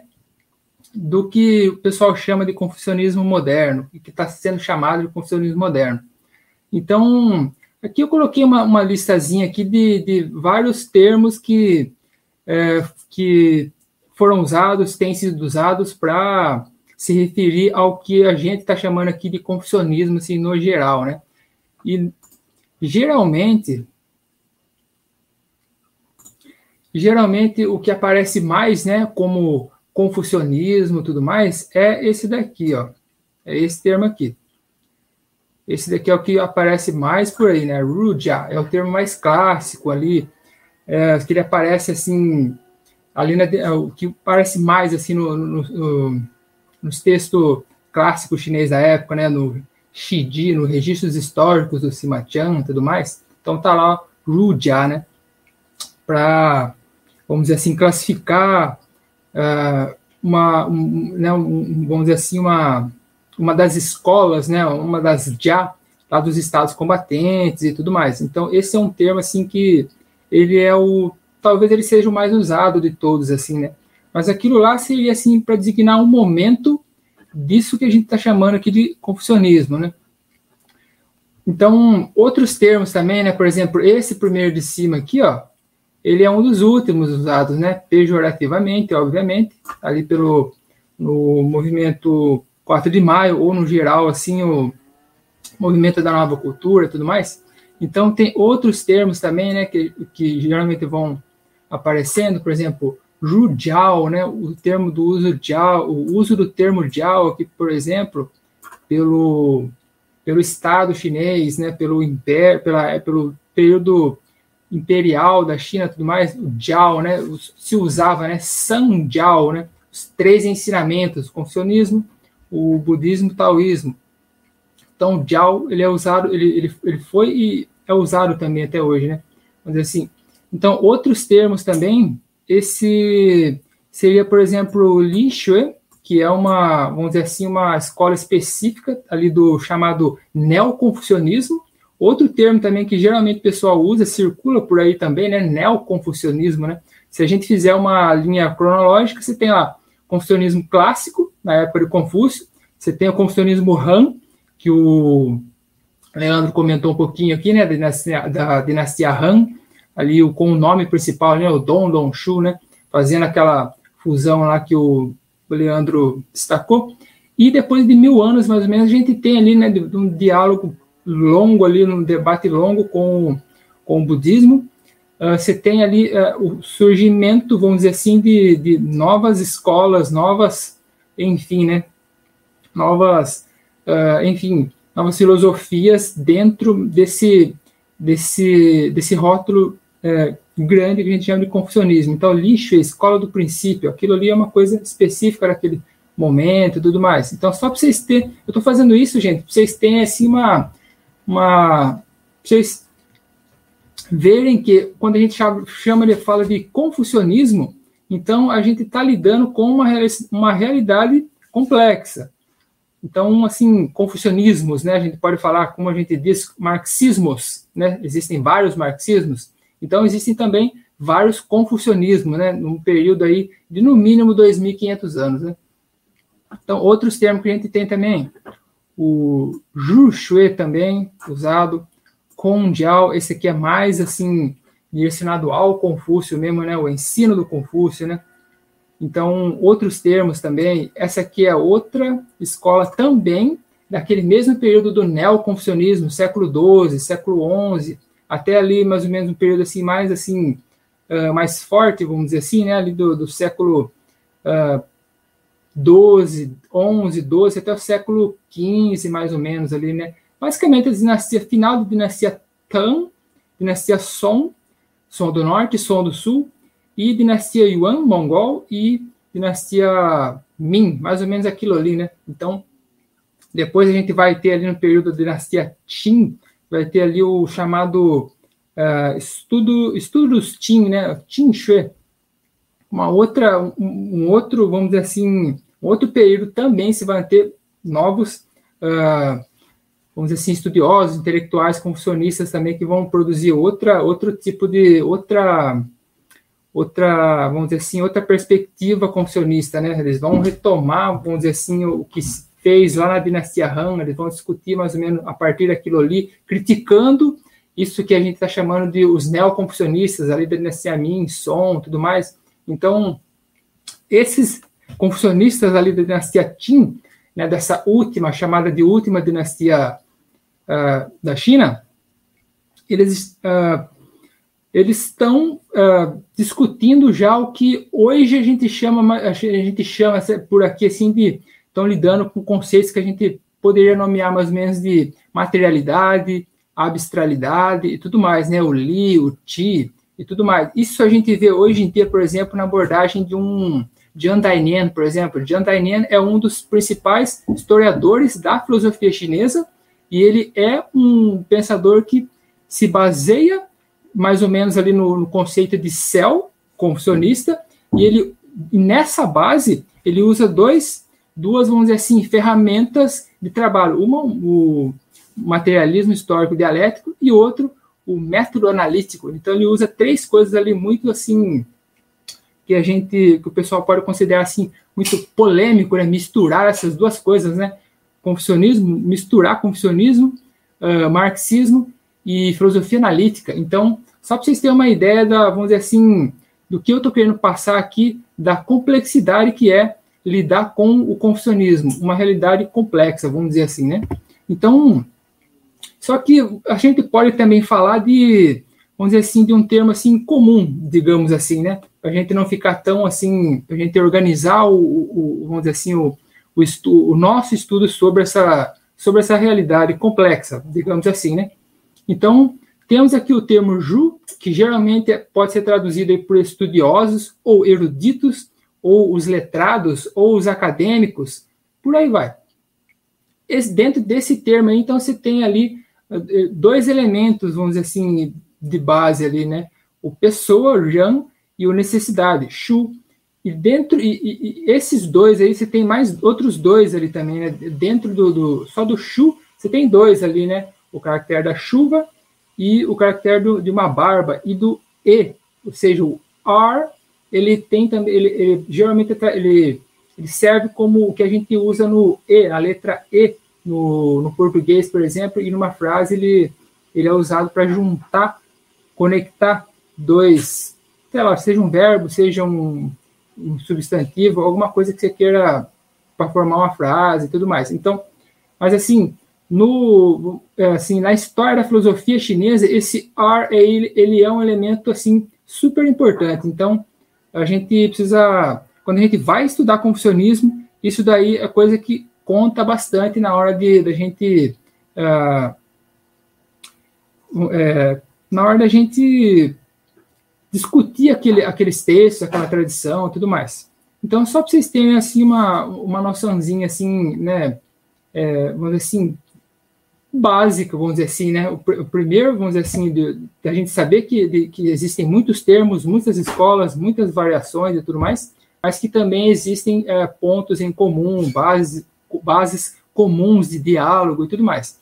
Então, daí a gente, a gente mas isso daqui eu vou, eu vou deixar para um outro momento que a gente, uh, se, se, se, for preciso, a gente uh, conversar um pouquinho mais, aí a gente pode usar aquele slide lá de, de um exemplo e tudo mais. Então, aqui, confucionismo moderno. Então, vocês viram lá que a gente, a gente viu no, no primeiro slide, então, que temos aqui, né, que esse aqui é o termo mais usado. Então, é o termo que vai ser mais usado hoje também, junto com o Shin. Esse Shin aqui também é um, é um é, assim, a gente encontra ele no Analetos e tudo mais. Então, termo usado hoje, Shinrujia. Então, continua aí, né, vamos dizer assim, o, uh, assim, o, o maior uso, né, o, ter, o, o, termo mais usado, né, continua sendo esse daí, Rujia ainda, né? Vamos lá. Então, o que que, o que, o, o que, que a gente pode falar, vamos dizer assim, de, das linhas mais, assim, gerais disso que a gente está chamando de confucionismo moderno, vamos dizer assim, né? Existe uma discussão, existe, uh, uh, existe um debate sobre esse termo e o uso desse termo para uh, ah, classificar toda essa realidade complexa que aparece no século XX, na discussão se isso é um movimento unificado ou não, se quando ele se torna unificado, aí sim pode ser chamado de confucionismo moderno ou não. Enfim, tem um, um amplo debate aí. Então, vamos, vamos tentar explorar mais ou menos isso por aí para a gente organizar o, o, pensamento aqui, né? Vamos ficar no Rudyard confucionismo moderno. Então, nesse, né, retomando um pouquinho o que o, os colegas aí já ressaltaram, então, mais ou menos ali na época do, do 4 de maio de, de 1919, ou no contexto mais amplo, assim, né, o movimento da nova cultura. Então, os confucionistas daquele momento ali, então, eles é, tentam dar uma, vamos dizer assim, uma, uma resposta a, a, tudo aquilo ali, né? Então, eles retomam uh, temas tradicionais, né? eles retomam aí pelo menos dois temas assim uh, bem assim importantes, né? Que o que geralmente se, é, se traduz aí por virtude interior e mérito exterior. Então, a discussão daquilo que é interno ao que nós, ao que a gente pode chamar de indivíduo, sujeito, alguma coisa assim, aquilo que é interno ao indivíduo e aquilo que é externo ao indivíduo, sempre pensado da maneira conectada. Então, lembrem daquele caractere lá do R, né, do E, aquele que conecta junto e tudo mais. Outro aspecto também é o que geralmente o pessoal traduz né, por ordem moral e ordem natural. O Li, o Ti, Xin. O Li, é, é, geralmente você pode. As traduções que vocês vão encontrar, é, o Li geralmente é traduzido por princípio, ou traduzido também por padrão. Tem essa tradução também, princípio ou padrão. E o Ti geralmente é traduzido por energia vital, energia material, ou enfim, coisas assim, né? E o Shin, outro conceito importante também, né? Geralmente traduzido por coração, ou só por mente, ou pelos dois, mente e coração. Então, esses três conceitos, eles são bem importantes. O Shin, ele é um conceito, assim, uh, de base, por exemplo, no pensamento do Mêncio, né? Por isso que o Mêncio é bastante citado por aqui, por ali tudo mais, considerado o segundo confuciano mais importante, vamos dizer assim, né? Confúcio, Mêncio e Jushi, né? O terceiro seria o Jushi. Então, no, no Mêncio, esse conceito é bastante importante e ele vai se tornar, vamos dizer assim, ainda mais importante lá no neoconfucionismo e a gente e esse a gente vai ver que nesse confucionismo moderno o Shin ele ainda continua importante, ele continua o conceito de base ainda. E esse Li e o Ti a gente pode entender também penso eu, que o Li a gente pode entender enquanto abstralidade e o Ti a gente pode entender como materialidade. Então, voltando, por exemplo, no Jian Dainian que eu citei, que é um filósofo confucionista, marxista, analítico, ele explora bastante, ele tem bastante como base esse conceito de Ti aí, vamos dizer assim, nessa essa por aí ele consegue esse diálogo, por exemplo, com o marxismo aqui, né, por essa conceito que a gente é, nomeia mais ou menos assim por comum de materialidade, digamos assim, né? Então esses dois assim, esses dois aspectos aí é o que os confucionistas modernos vão discutir, vamos dizer assim, né? Então, dentre esse, todo esse todo esse pessoal, vamos dizer assim, né? Aqui eu vou destacar três aqui só, mas tem mais tem mais tem mais gente, né? Tem bastante gente. Esses três aí, eles são assim importantes, eles são assim respeitados e tudo mais na China, porque esses três aí, eles, eles não saíram da China depois de 49. Então, teve o pessoal que foi lá para Hong Kong, o pessoal que foi para Taiwan depois de 49. Eles não, eles ficaram. Eles ficaram e defenderam o confucionismo até, até o fim, vamos dizer assim, né? Então, Chong Li, Yan Shumin, Fan Liulan. Então, desses três aí, o mais conhecido no exterior, vamos dizer assim, talvez seja o Fan Yolan, né? assim, famoso por ter sistematizado, vamos dizer assim, ter feito a sistematização moderna da história da, da filosofia chinesa. Então, ele tem livros uh, bem importantes nesse sentido aí. E tem também os livros do pensamento próprio dele que não uh, que não se tornaram assim tão famosos no exterior, mas assim ele tem essa produção também. Ele pensou criticamente uh, o, o, vamos dizer assim o a questão do, do, da China em relação ao imperialismo, por exemplo. Né? Então, o Fanholan, desses três, desses três aí, o Fanholan, ele é o, vamos dizer assim, o que vai assim explorar mais o, vamos dizer assim, o, né, essa ferramenta do materialismo histórico dialético, por exemplo. Então, ele vai explorar bastante isso daí. Ele, por exemplo, ele escreve duas primeiras versões, uma versão longa da história do pensamento, história da filosofia chinesa, depois escreve um, vamos dizer assim, um, um, resumo, e depois, lá nos anos, no final dos anos 70, ali nos anos 80, mais ou menos, ele começa a reescrever um volume completo, um, um, assim, um, uh, um volume completo, assim, um, bem amplo, da história da filosofia chinesa, mas daí da perspectiva marxista.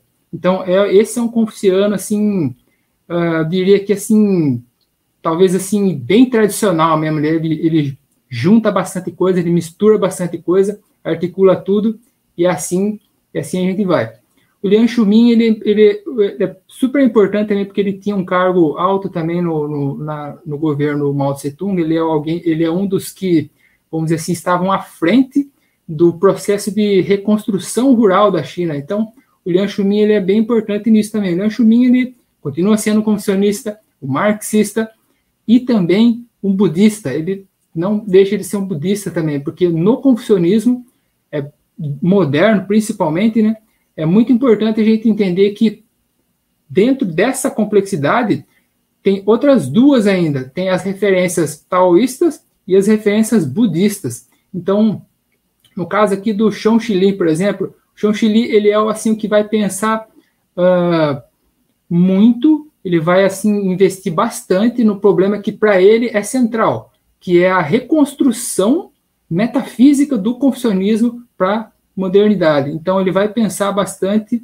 ele vai discutir bastante com os filósofos uh, europeus, né, Hegel e companhia, a partir da, de, da base, vamos dizer assim, do que a gente chama do budismo Yogacara, budismo chinês Yogacara. Então, assim, eu não vou explicar tudo isso daí assim a fundo agora, mas assim, só para vocês terem uma, uma noção de que o Shon Li ele é alguém que ele está preocupado com essa, vamos dizer assim, com, com essa discussão nesse campo aí, metafísica. Então, ele, ele discute também, por exemplo, o, o, como definir a filosofia e como definir a ciência, por exemplo. Ele entra num, num debate sobre ciência e filosofia também. Então, ele é, ele é bem importante nisso daí. E ele vai acabar sendo, assim, o confucionista mais influente do século XX. Ele é visto desse, dessa maneira, ele está na base desses é, desses confucionistas modernos, vamos dizer assim, né? Então, muitos, né, dos discípulos mais assim conhecidos deles, tem vários aí. O principal, o que se destacou mais, que se tornou o mais influente deles, o Mo San. Então, o Mo San, eu já vou, eu já vou chegar no Mo San, mas antes eu vou é, passar por outro, é, segurar um pouquinho o Mo San o pessoal que saiu da China, vamos dizer assim, depois né, a gente mostrou, então esse pessoal aí que vai defender o confucionismo, que vai permanecer na China, mas tem o pessoal que vai sair. Então, por exemplo, Mou Zedong é alguém que saiu. Então, desse pessoal aí, junto com Mou Zedong, Tan Zhuyi, Jiang Zhumai, uh, Xu Fuquan, eles publicam em 1958 um documento que a gente considera importante, pelo menos quem discute confessionismo e tudo mais, que é a declaração, uma declaração da cultura chinesa aos estudiosos do mundo. Então, o que, que eles vão dizer nessa declaração aí? Assim, um resumo, né? Um resumo, né? Então, o que, que eles vão uh, apontar? Sem entender a cultura chinesa, a cultura chinesa não se entende a China. O núcleo dessa cultura é o coração, mente e a natureza humana. Lembra que eu falei lá do coração mente? Mêncio. Então, volta lá na antiguidade. O Mêncio, lá no confucionismo clássico, é um dos principais. Ele vai se tornar mais importante a partir da dinastia Song. Da dinastia Han até a dinastia Tang, mais ou menos. Quem que é mais importante? É o Xunzi. Xunzi é o mais, assim, é o, o pensador mais de base, vamos dizer assim, né? O conceito de rito e tudo mais.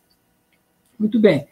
Só que aqui a gente está, como a gente está no século XX, aqui o som, aquela, aquela filosofia do som, né, Li Shui, Xin Li Shui, aquele pessoal lá tem se baseia fortemente nesse conceito de coração-mente. Então, uh, aqui a gente vê o, né, esse pessoal aqui que saiu da China, esses confessionistas que vão sair da China, eles vão uh, insistir nisso daí, nessa, nessa base conceitual aí, coração-mente, e o conceito de natureza humana. O conceito de natureza humana também é outro conceito bem importante que a gente precisa tomar bastante cuidado também para a gente discutir isso daí, porque essa tradução por natureza humana ela é bem complicada também, mas a gente tá, a gente vai dar um, um, um por enquanto aqui.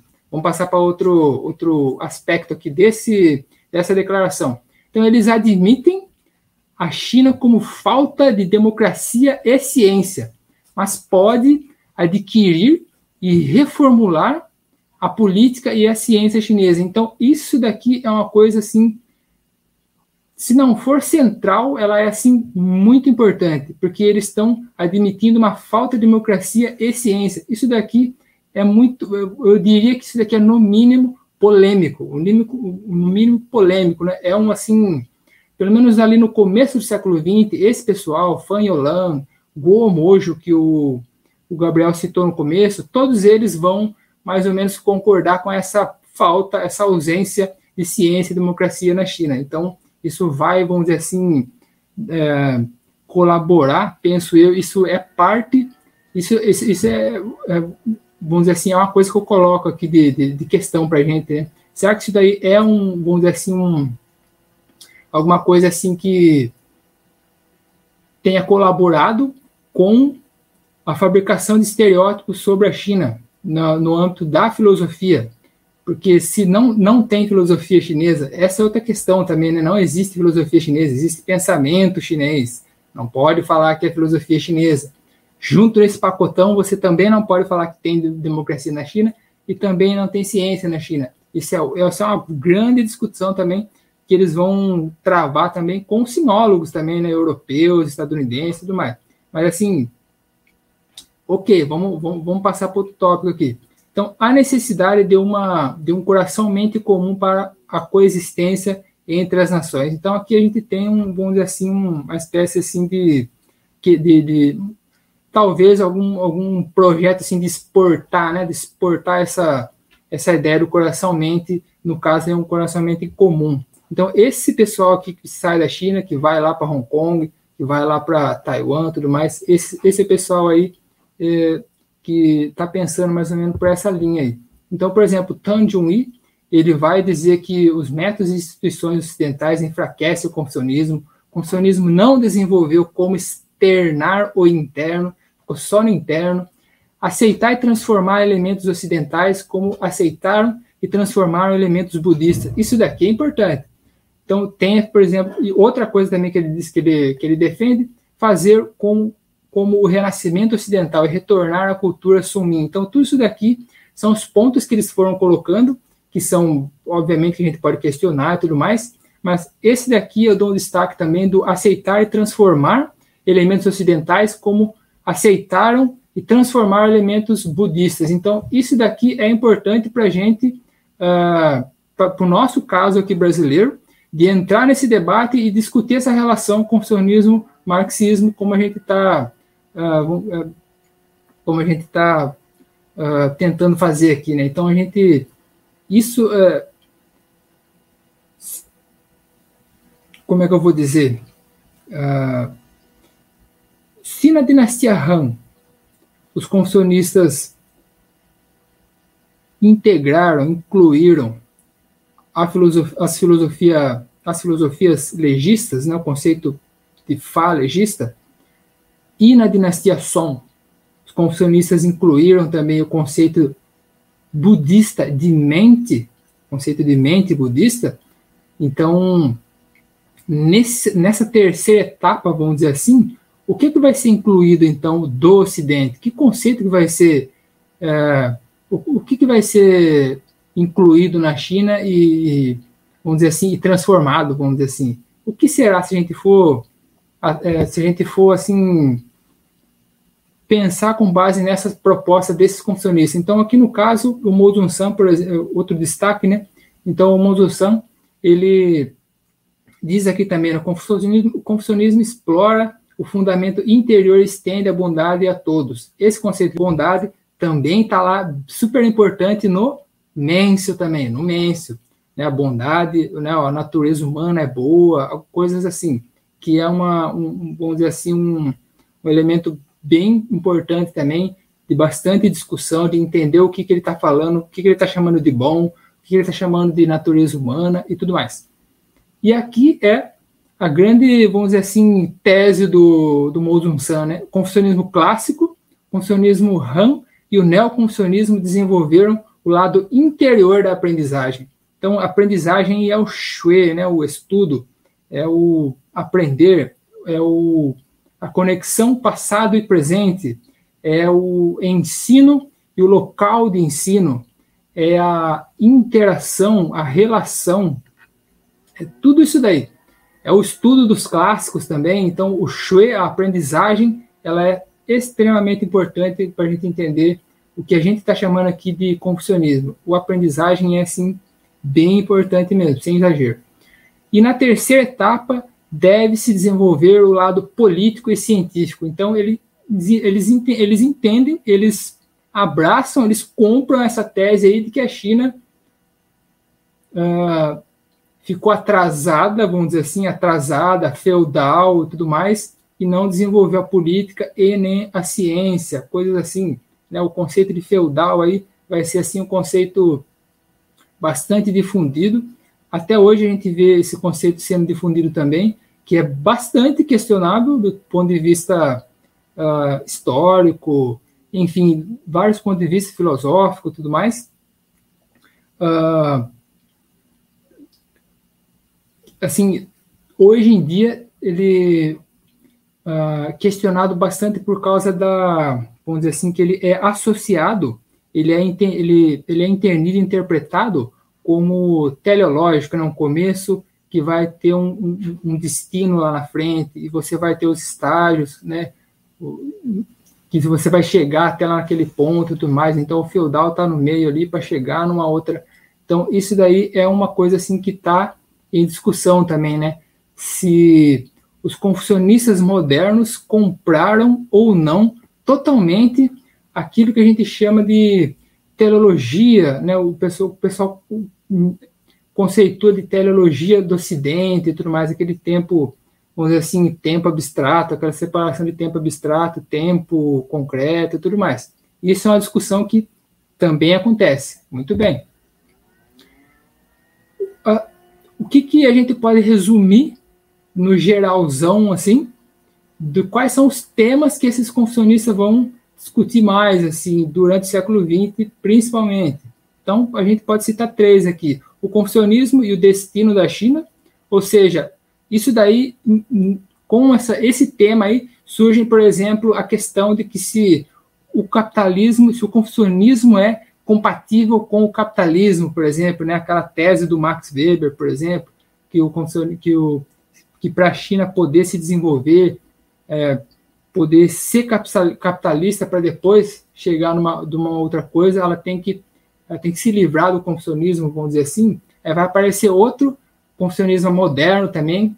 Ele, tá, acho que ele deve estar tá escrevendo até hoje, que é o, o Tu em Mim, que é o Tu em Mim, ele vai, é, ele vai discutir essa tese do, do, do Weber e vai é, refutá-la, vamos dizer assim. Ele vai é, construir bastante argumento para refutar essa tese aí. Outra coisa também é o confucionismo e o Ocidente. Então, vem as perguntas, né? Como confucionalizar o Ocidente? Como confucionalizar a cultura ocidental? Se isso é possível se isso não é possível? Eles debateram sobre isso também. Outro tema também, que talvez seja o tema central nisso tudo, talvez, se tem um centro, talvez seja esse, esse, esse tema: confucionismo e modernidade. Porque, assim, muito se fala da modernização do confucionismo, como os colegas destacaram aí já, só que existe uma tese, uma crítica de um historiador chinês contemporâneo, que deve estar escrevendo até hoje, que é o Wang Hui. O Wang Hui diz o seguinte: o pensamento chinês contemporâneo não discutiu nem confucionista, nem marxista, nem ninguém, não discutiu o próprio conceito de modernidade. O que foi discutido é como modernizar, como, como deve ser feita essa modernização e o que modernizar, mas não avançou na discussão de entender o que, que é essa modernidade, de conceituar o que, que é a, essa modernidade. Então, isso daí é um, é, é vamos dizer assim, as consequências disso daí, para o One por exemplo, seria esse, vamos dizer assim, a, essa presença do, do, neoliberalismo na China, o problema da industrialização, da poluição, blá blá blá e tudo mais. Então, essas seriam algumas das consequências de não ter discutido o próprio conceito de modernidade. Esse é um assunto em aberto que a gente pode discutir também. Eu estou apresentando isso aqui para a gente, né? Então, outra coisa também que dá para a gente, outra coisa para gente discutir também é que segundo o, Xin, o Yao Xinjiang, ele disse que o manifesto da Sociedade de Licenciados da Universidade de Beijing, em 94, retoma, pelo manifesto, né, o conceito de autocultivo como central. Então, esse conceito de autocultivo, eu acho que ele, se não me, se não, o Leandro, se, você lembrar, Leandro, você me fala aí que esse conceito do Xiuxian, do, auto, do autocultivo, ele deve estar ali sendo discutido no, no, no Tacho, no, no livro do o Grande Aprendizado, alguma coisa por ali. Um dos clássicos, né, um dos quatro livros, um dos cinco clássicos, por ali. Então, isso daqui é uma coisa para a gente notar também, né? ali nos anos 90 eles estão retomando algumas coisas. Assim, esse é um, um vamos dizer assim, um, um outro ponto também que, vamos dizer assim, que, que ampara, vamos dizer assim, a, é, teses que a gente vê por aí de que, que há um renascimento do confucionismo e esse renascimento ele tem mais ou menos data, é mais ou menos ali a partir dos anos 90. Então, essa é uma tese que, que, que a gente vê por aí. Então, a gente discute com ela também. Como assim, né? O que, que está sendo entendido de confucionismo e por que, que ele está sendo retomado nos anos 90 e tudo mais? Antes não... O que, que aconteceu antes, né? Então, esse é um, um tema para a gente discutir também. Então, acho que eu vou ficando por aqui. Eu, duas, acho que duas coisas que eu queria destacar também, que que é o, que é o reforçar o, o caso do Go Mojo, que o, o Gabriel é, falou no, no começo, né? Que ele, né, do, do, do, do, do texto literário dele, né, o texto curto, né? Daquele texto, o texto é, Marx entra no Templo de Confúcio. Aquele é um texto bem interessante para a gente entender essa relação, né? O que o, o que o Partido Comunista Chinês hoje em dia está fazendo, retomando, ou seja, assim, eles estão num processo de reavaliação de, de certas obras, né? Então o Go Mojo, ele tá, ele é uma dessas, um desses pensadores, uma dessas obras que estão sendo em reavaliação, estão assim, em processo de reavaliação, vamos dizer assim, né? Outro também, que é outro historiador importante também, que é o Fan Wanlan, que não é o Fan Youlan que eu citei lá no começo, é outro, é um historiador uh, chinês também, que é o Fan Wanlan. Então, o Fan Wanlan, ele é assim, ele está sendo reavaliado também pelo partido, e ele está ali, é, vamos dizer assim, ele seria alguém que está na origem da historiografia marxista chinesa. Então, ele é, ele é, não dá, é, assim, não eu não posso, assim, eu não, vou esticar muito o, o, né, o, o, assunto, mas, assim, esse daí é outro pensador que a gente, penso eu que a gente precisa prestar atenção também, que esse daí, ele tinha, vamos dizer assim, ele, pelo que os artigos estão mostrando e tudo mais, ele é alguém que tinha uma formação clássica, é, o entenda-se confucionista, um historiador clássico, confucionista, que, vamos dizer assim, que escreveu é, várias, várias, várias textos história da China, história recente da China, né, sobre, uh, sobre o imperialismo na China, discutindo se o principal problema da China era o imperialismo ou se era o problema interno, a dinastia Qin. O que estava, vamos dizer assim, qual que era o principal problema que estava assolando a China, vamos dizer assim, naquele início do século XX? O, era o imperialismo ou era a dinastia Qin? Ele disse que é os dois, mas o mais pior do, do, dos dois aí é o imperialismo. Então, essa discussão dele é uma coisa assim que vai, vamos dizer assim, o Mao Tse Tung vai simpatizar, vamos dizer assim, com a discussão dele. Então, ele vai, ele vai vamos dizer assim, ser lido, ele vai ser, ele vai dar palestra no, para o pessoal do partido tudo mais, na época, né? Não, eu não leio mais ou menos que, que, que, ano, mais ou menos, que é, que foi isso daí. Mas, assim, só para a gente ter uma, vamos dizer assim, para vocês saberem que, né, um pouquinho, o que, que saberem dessas coisas, né, que elas estão por aí e que a gente, como é que a gente pode lidar com isso, como é que a gente pode debater essas coisas aí. Então, eu fico por aqui por enquanto, gente. Valeu!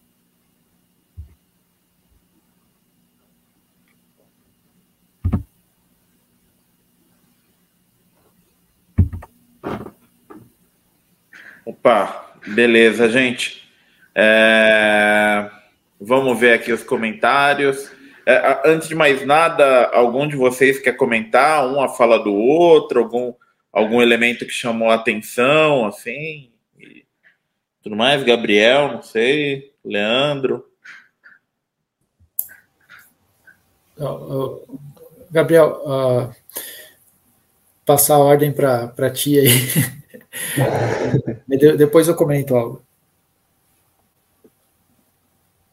Não, eu na verdade eu, é, não, eu como eu falei já, né, o meu conhecimento, eu tô aprendendo muita coisa na verdade hoje na, na aula aqui, né, sobre o confucionismo e tal. Eu, eu, eu confesso que eu não estudei, não tenho grandes conhecimentos a respeito do, do, do confucionismo, né. É, mas achei interessante como o Carlos falou agora, né, sobre essa questão do, do, do, do Gomorô, né. É, e aí isso envolve também a, a reavaliação né, do, do, do, Partido Comunista em relação à própria questão de como interpretar o confucionismo. Né? O Gomorô, na verdade, ele é uma pessoa, uma figura interessante, né, porque ele, ele durante a Revolução Cultural, né, apesar de ele ter sido é, criticado no comecinho, né, ele depois ele sobreviveu né, à, Revolução Cultural, né, ele, ele, ele inclusive continuou escrevendo, né, continuou é, publicando coisas, né? Sabe-se lá sobre quais condições, né? Mas ele, ele manteve o, o, o a, a, importância, ele, ele nunca chegou a ser é, excomungado, né? vamos dizer assim. É, e aí, só que de fato, né, várias das obras, por exemplo, essa do, do, do Marx entra no Templo do Confúcio, né, que é a de 1925, isso aí, durante a Revolução Cultural, daria problema, né? Você fazer esse tipo de interpretação, né? Mas, obviamente, que depois, já em 78, isso aí meio que se reverteu, né? E as obras dele, desde aquela época, são publicadas, né? Estudadas, né? Já, tão, já tem um tempo já. Uma outra figura interessante também que o Carlos mencionou, né? Que é o Fanholan, né? Inclusive, eu, eu até tinha, quando, quando eu estava meio que refletindo sobre o que eu ia falar aqui, eu pensei em até citar ele e tal, porque o, o, a maior parte, do, a, a grande maioria dos, dos, filósofos marxistas chineses, né, porque são marxistas mesmo, não tipo marxista confuciano, mar, que é marxista, né, é, eles têm o Fanholan como referência. O próprio Chan Xianda, que eu citei na, na minha fala, ele, ele fala que ele, ele, nesse livro aqui, né, que é é, um livro, é, é sim, Shidai é, é, é, livro sobre marxismo na nova era, né? E tem um texto que é sobre marxismo e filosofia tradicional. E ele vai citar diretamente o, o, o, o Fanholan, né? Inclusive, um, um, eu me inspirei um pouco no, né, nesse conteúdo do, do, do, texto do Chan Xiandá para falar daquela questão de que o, o Partido Comunista ele interpreta o, conf, o, confucion, o confucionismo dentro de uma situação histórica completamente diferente, que é justamente a mudança do caráter de classe do Estado, né, com a Revolução de 1949. Né? Então, tá, é, é, é, o, o, estudo do confucionismo se dá numa, num contexto onde um confucionismo já não é ideologia, vamos dizer assim, oficial, né, ou ideologia é, dominante assim do Estado, né?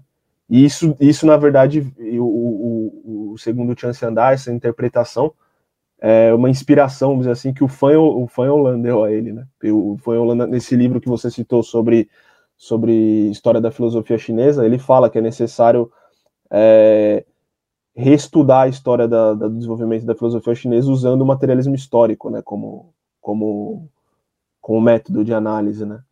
E então é, é, é, mais ou menos esse o ponto de partida dos marxistas chineses. Então, grande influência do, do Fan Online que você que o Carlos mencionou. É, acho que era isso que, assim, que eu tinha para comentar, né? No que diz respeito ao confucionismo mesmo, isso aí, Carlos e Leandro estão aqui para me dar a aula. estão aqui para aprender com vocês aqui. É, eu só, é, primeiro, eu só quero agradecer aí e me desculpar pelas travadas que deu. uh, mas eu, eu, achei fundamental montar alguma apresentaçãozinha assim para vocês, pra, porque é meio complicado a gente falar é, desse assunto que a gente está trazendo hoje mesmo, porque se vocês forem procurar, tentar procurar, é um, algo bem difícil, tá? De, é uma discussão bem difícil, assim, de, de se achar.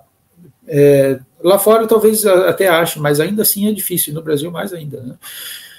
E então é, vocês estão tendo talvez a oportunidade de ver essa discussão sendo montada aqui pela gente e é uma oportunidade bem legal de a gente estar tá colocando esses termos, confucionismo e marxismo, porque é algo bem atual, a gente vê, e eu vejo do, é, em, em, cada discurso do Xi Jinping, essa, essa tentativa de resgatar algo originário, nativo, e, e tentar descartar justamente algo que eles incorporaram para tentar é, reverter um, um, processo muito longo de humilhação que eles tiveram, né? Então, por exemplo, se alguém vem hoje lá falar de, em termos de é, direitos humanos na China, eles já têm inúmeras respostas sabe? E eles vão falar: olha, nós temos o nosso conceito de direitos humanos. Quem são vocês para vir querer falar que o conceito de vocês é universal e serve para a gente também? A gente nem participou dessa discussão. Então tem coisas assim que porque a China é, é um, talvez a, a, acho que é a mais longa que existe até hoje, né? Porque as, as outras civilizações elas sucumbiram, a egípcia e tudo mais, mas a chinesa está aí tem uma história é, de escrita muito longa, então é, é, é, e, de continuidade, né? E, então eles estão aprendendo com eles mesmos e estão retornando assim com o confucionismo, igual como eu percebi uh, com, com, os estudiosos da área falando, não, é uma cinização do marxismo e ao mesmo tempo uma tentativa de enquadrar o confucionismo nesses no, novos termos. Então descartando aquilo que eles acham que não é, não convém. Por exemplo, aquela questão da lei de piedade filial, eu não achei nenhuma menção ainda uh, a, um, a, um, clássico confucionista, que era bem conhecido, é o clássico da piedade filial. Eu não achei nesses discursos ainda. E uh, então tu vê uh, na, naquela própria lei que ela tem uma característica muito forte de piedade, de piedade filial, de, de respeito aos pais, né, e, e cuidado aos pais. E eu não achei. Então tem termos ali que a gente tenta verificar o que, que eles estão descartando. Até tem um trecho bem clássico que o, o Carlos deve com certeza conhece, que, que um dos discípulos de Confúcio falou assim: Ah, no, no meu estado, fulano de tal entregou o próprio pai, o que, que tu acha disso? E aí o Confúcio responde: Olha, eu não acho isso correto, eu não, o pai não deve entregar o filho e o filho não deve entregar o pai.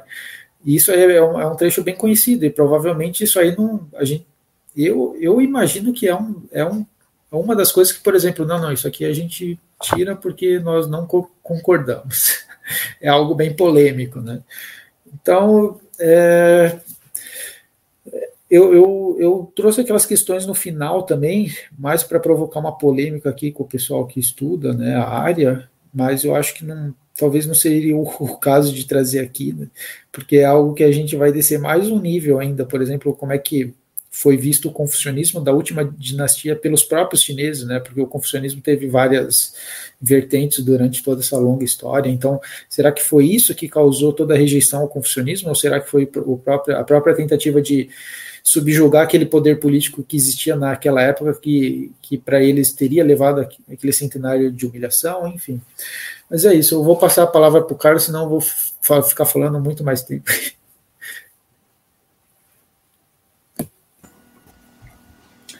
Bom, ah, acho que uma coisa que, que também podia ser é, citado, também a gente não falou tanto, por exemplo, eu falei do Mozum San.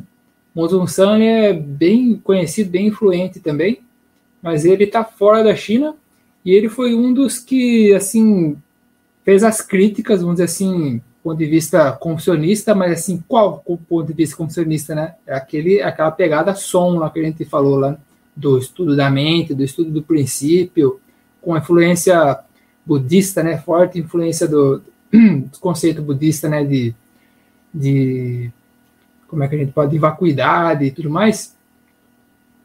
Ele é alguém que vai uh, usar bastante, ele vai fazer bastante crítica ao à época ao governo do mal, bastante. Ele vai dizer que o, que o comunismo ele é autodestrutivo, é assim, ele é a destruição completa.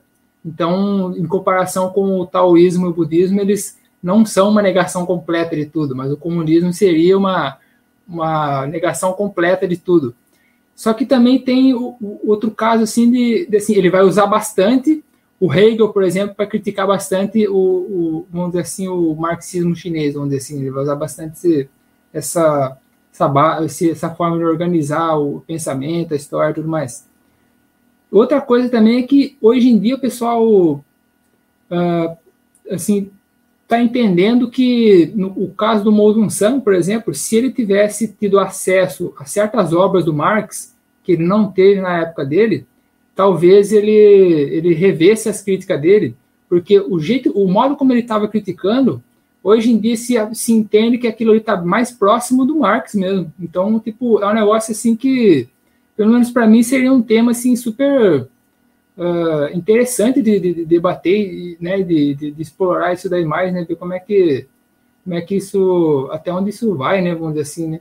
Então, tipo, esse é um ponto de atrito, vamos dizer assim, que a gente não falou, né, a gente não, não entrou tanto assim em, atrito assim, mas mas é uma coisa assim que eu acho legal de, de mencionar também. Mas acho que, no geral, tá tranquilo. Bom, pessoal, vou ler algumas perguntas aqui, né? Acho que a gente pode ir fazendo de três em três, né? É... Deixa eu ver aqui. O Cirso da Lourdes, ele fez duas perguntas aqui. Que nível de acesso teórico se tem de modo geral entre a população? Como se dá a transmissão desse conteúdo? Quanto disso está no comportamento? É intuitivo e o estudo se dá mais para a sistematização do existente do que no sentido de, de dar uma direção, né? E entre as diversas etnias e regiões. É... Cadê? Tem uma pergunta aqui sobre o acidente de 2006, né? Por que, que esse acidente geraria um desvio de conduta no povo chinês? Da Never. Uh, e aqui o Antônio Lisboa, ele, ele fez uma pergunta meio longa aqui, né? Que eu acho que a Never também entra nessa discussão. Além do papel do confucionismo na questão da organização ética, moral e política da sociedade, há também a influência do taoísmo na concepção filosófica do materialismo dialético do socialismo chinês, né? Tem essa relação do taoísmo com o materialismo dialético? E aí a Never pergunta: o que há de dialético no confucionismo? E Antônio Lisboa complementando a pergunta dele: haveria algum tipo de apropriação do yin yang, ideia de complementaridade dos opostos, na concepção filosófica do materialismo dialético chinês? Acho que tá bom, né? De pergunta para uma para a gente ver aí. Alguém se aventura em comentar alguma delas? O Gabriel poderia falar dessa daqui, né? Como que se dá a transmissão do conteúdo. Não sei se você, morando aí em Pequim, consegue presenciar isso daí, da, da do pensamento clássico e etc. E, enfim. É, essa, essa pergunta, né? Que nível de acesso teórico se tem, né? De modo geral, entre a população? É essa? É, eu acho que o acesso teórico, né? Ele, na verdade, não difere muito assim do que acontece em qualquer país, né? Porque isso aí é uma coisa também que depende muito do interesse da pessoa, né? Do indivíduo ir lá e, e estudar. É, mas óbvio que as pessoas têm assim um acesso é, a determinados conceitos, né, no dia a dia. Só que isso aí vem de uma maneira mais mitigada, assim, né? Você tem que só quem vai lá, só quem estuda e tem algum algum conhecimento dos termos, né, que pode identificar o que o que é aquilo, né? Por exemplo, nas ruas, assim, qualquer lugar que você vai na, na China tem algum cartaz de propaganda, né? De e aí nesses cartazes geralmente eles condensam né, certos certos conceitos, certos termos, né? Então você está ali exposto a olhar aquilo, né? É uma forma também de, de educação, né? E é justamente nesse tipo de propaganda assim que vem muito esses, esses conceitos conf, do, do confucionismo, né? Inclusive, eu já vi fidelidade, é, piedade filial, eu já vi já, em, em cartazes desse tipo já. Então, é, nesse sentido, agora assim, acesso teórico assim mais amplo vai ser mais nas universidades, né, na, na, nas instituições de ensino mesmo, né? Por exemplo, nas escolas, óbvio que os alunos, é, assim, no ensino médio, ensino fundamental, eles, eles, eles aprendem, né, certos, certas, certos conceitos, né, certos elementos, até para preparar eles para o Galcal, né, para o vestibular, que também exige vários, várias provas debate essas coisas também de confucionismo, marxismo. Então eles têm que ter algum, algum tipo de conhecimento, né? Mas é mais nesse sentido. No geral, assim, as pessoas vai depende, depende muito do, do, do tipo de interesse que cada pessoa tem, né? E o acesso assim às questões teóricas é mais focado assim, na, é mais dentro das instituições de ensino mesmo, né? É... Não sei se eu entendi muito bem a pergunta, acho que mais ou menos por aí.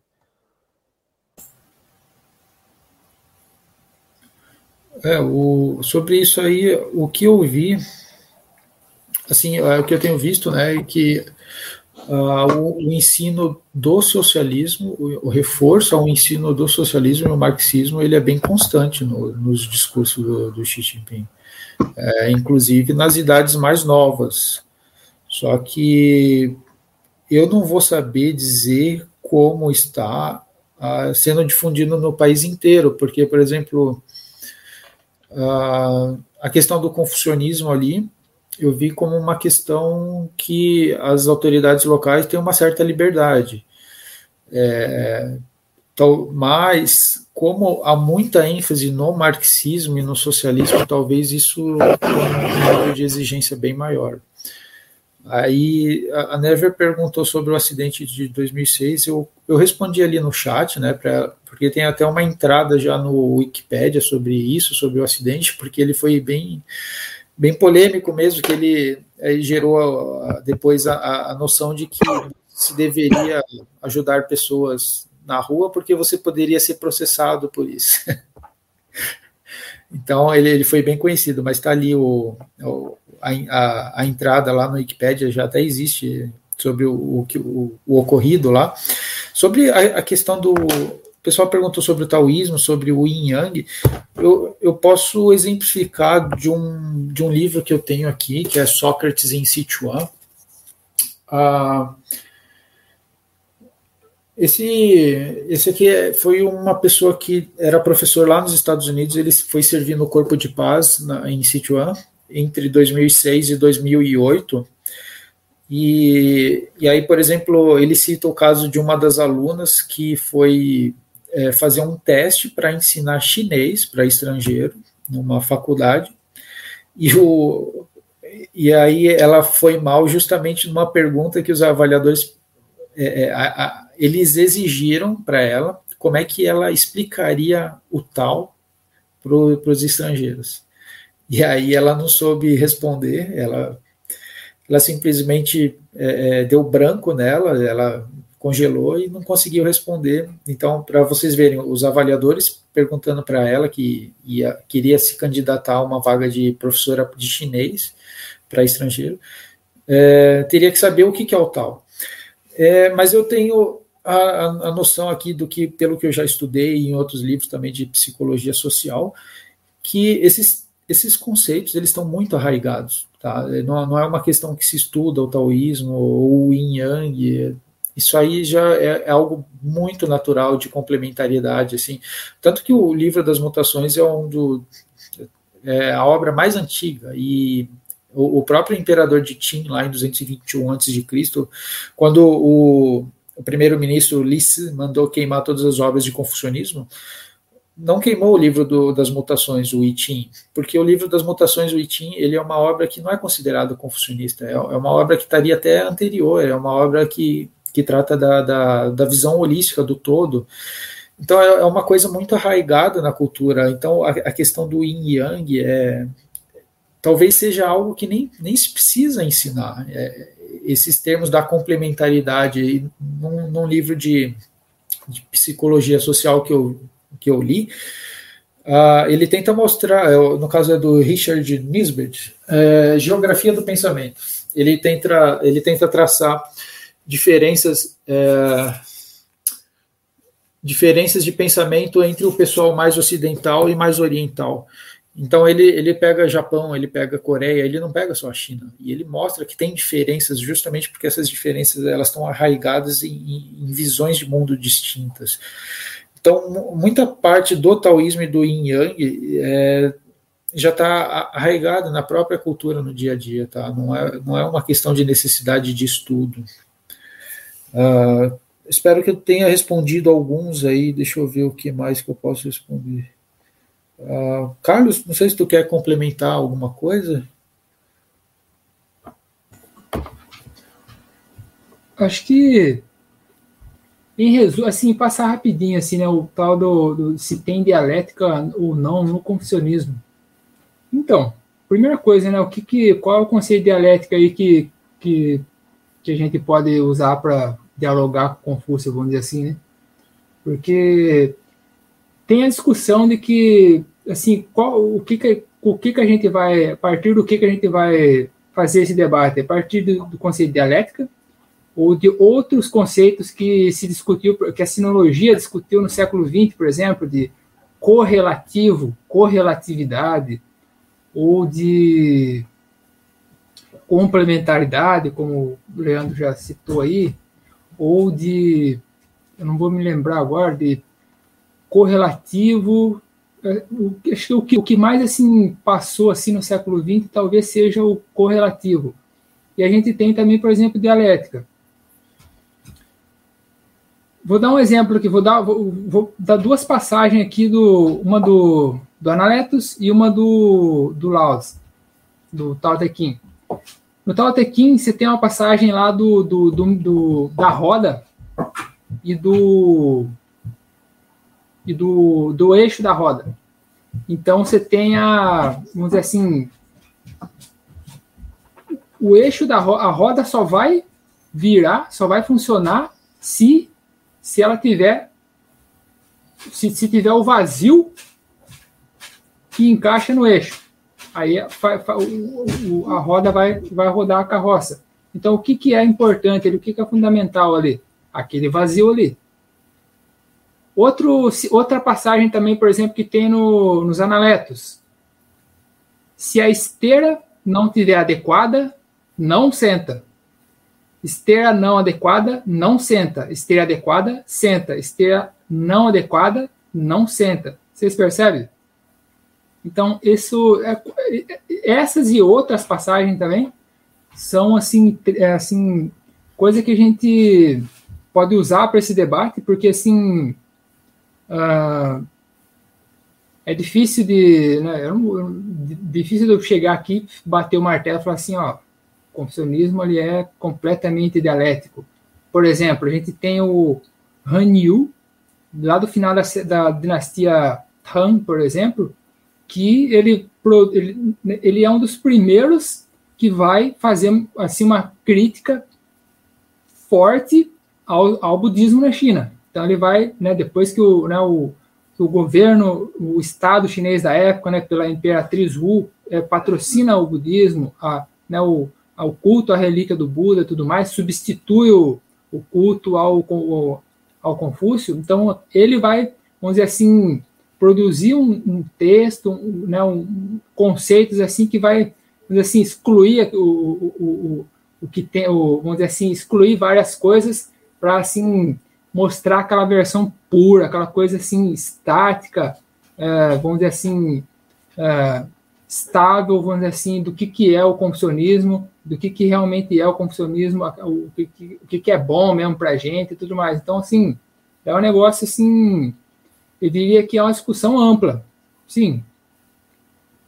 Então, o que tem de dialético ou não no confucionismo, a gente pode é, avançar bastante nesse debate aí.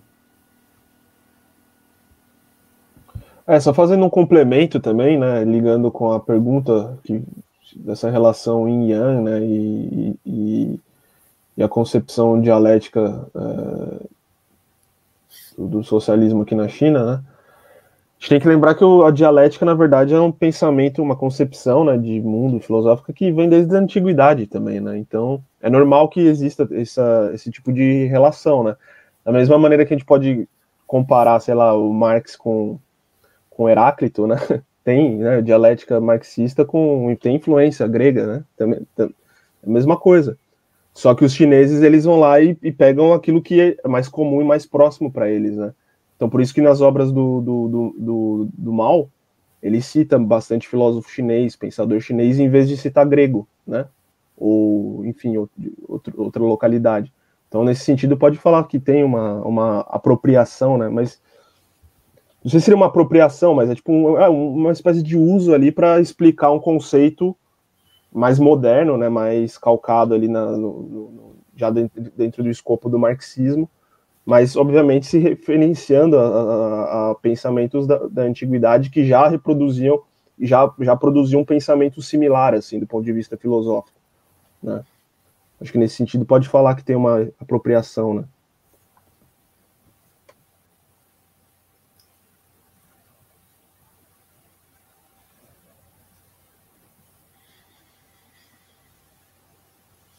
Tinha mais pergunta? Pessoal, eu achei aqui um, um episódiozinho curto, um, um recorte aqui daquele programa que tem na, na TV estatal chinesa, né, a CGTN, que é frases clássicas, é clássicos citados por Xi Jinping. E aí eu encontrei um recorte aqui de um minuto e cinquenta, é, tá em inglês, mas eu acho que ele retrata bem, ele é um ótimo exemplo do para o pessoal entender mais ou menos, né, também como é que tá tá se tratando essa formação em massa, né, tanto no pensamento clássico quanto no no marxismo e tal. E aí eu encontrei um vídeo muito legal aqui que tem a ver, inclusive, com o que a gente discutiu, né? Que é porque o povo apoia o Partido Comunista da China. E aí eles vão usando é, um pouco de pensamento clássico para explicar isso. É, tudo bem eu, eu, colocar esse vídeo aqui, um minuto e cinquenta, para a gente ver, daí a gente pode comentar em cima dele?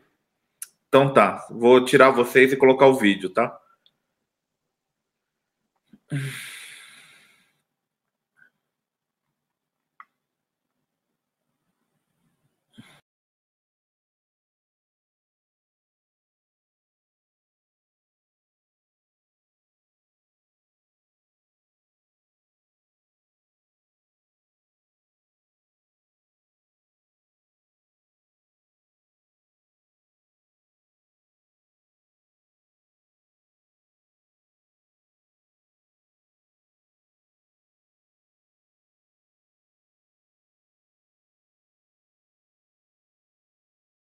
不忘初心，方得始终。中国共产党人的初心和使命，就是为中国人民幸福，为中华民族复兴。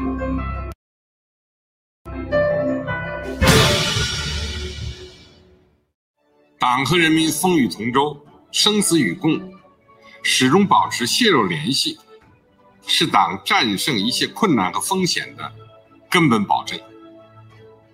正所谓“得众则得国，失众则失国”。刚才这个短片呢，是二零一六年的七月一日，习近平总书记在庆祝中国共产党成立九十五周年大会上的讲话。众是什么？众就是人民呐，所以这句话说的就是，得到人民啊，就会得到国家；失去人民，也就会失去国家。那习近平总书记引用这句“得众则得国，失众则失国”，不仅仅是要回顾历史上的经验教训，啊，来回味中国民本这样的一个非常古老的政治原则，更是要强调党的人民立场。那我们的党。为什么能够引领中国从站起来到富起来再到强起来？就是因为我们的党始终把人民利益作为党的最高利益，始终和人民血肉相连、荣辱与共，因此才能够得到人民的衷心拥护。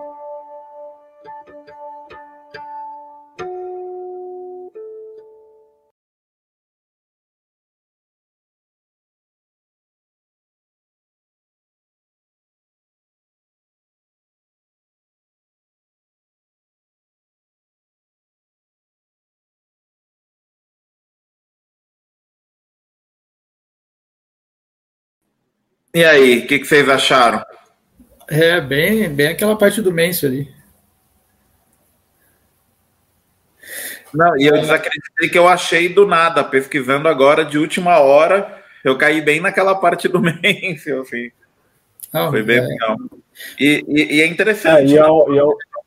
e é, é, uma, é a utilização do, do, de uma citação dos clássicos né, para explicar um conceito que foi muito bem desenvolvido pelo Mao Tse Tung, né? Que também reflete também princípios do, do, do, do, que é um partido marxista, né?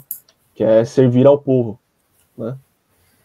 E é, e é, um, é um dos termos que vem que tipo, cada vez mais é colocado em evidência, né? Que o Partido Comunista da China é um partido para servir ao povo, né? Os, os dirigentes, os quadros é, precisam servir ao povo. Essa é a missão, né? Né, básica. E é interessante que no começo dessa, desse vídeo ele fala do, do, do Buan Chuxin, né, que é o Lao Ximin, que é o, é, o, é o mote principal do partido atualmente. Se a gente for traduzir, é como é não esquecer a missão original, né? Porque é uma campanha que o, de educação ideológica que o partido vem levando é, para educar né, os quadros, né, os militantes, a não perder de vista o porquê que o partido foi fundado. Né? E aí o partido foi fundado para servir ao povo.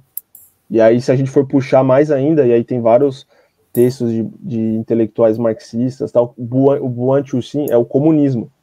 Né? Chuxin, diga Chuxin, é a luta pelo comunismo. Né? Então, é, é, a utilização do, do, dos casos para colocar adiante uma linha, a linha política né, do partido. Né?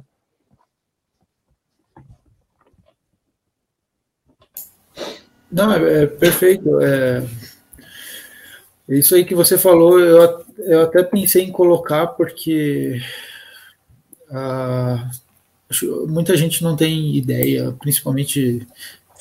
Acho que já virou um clichê de tanto falar, mas o pessoal está imerso num pensamento eurocêntrico, que quando olha para a China fala, ah, mas não tem democracia.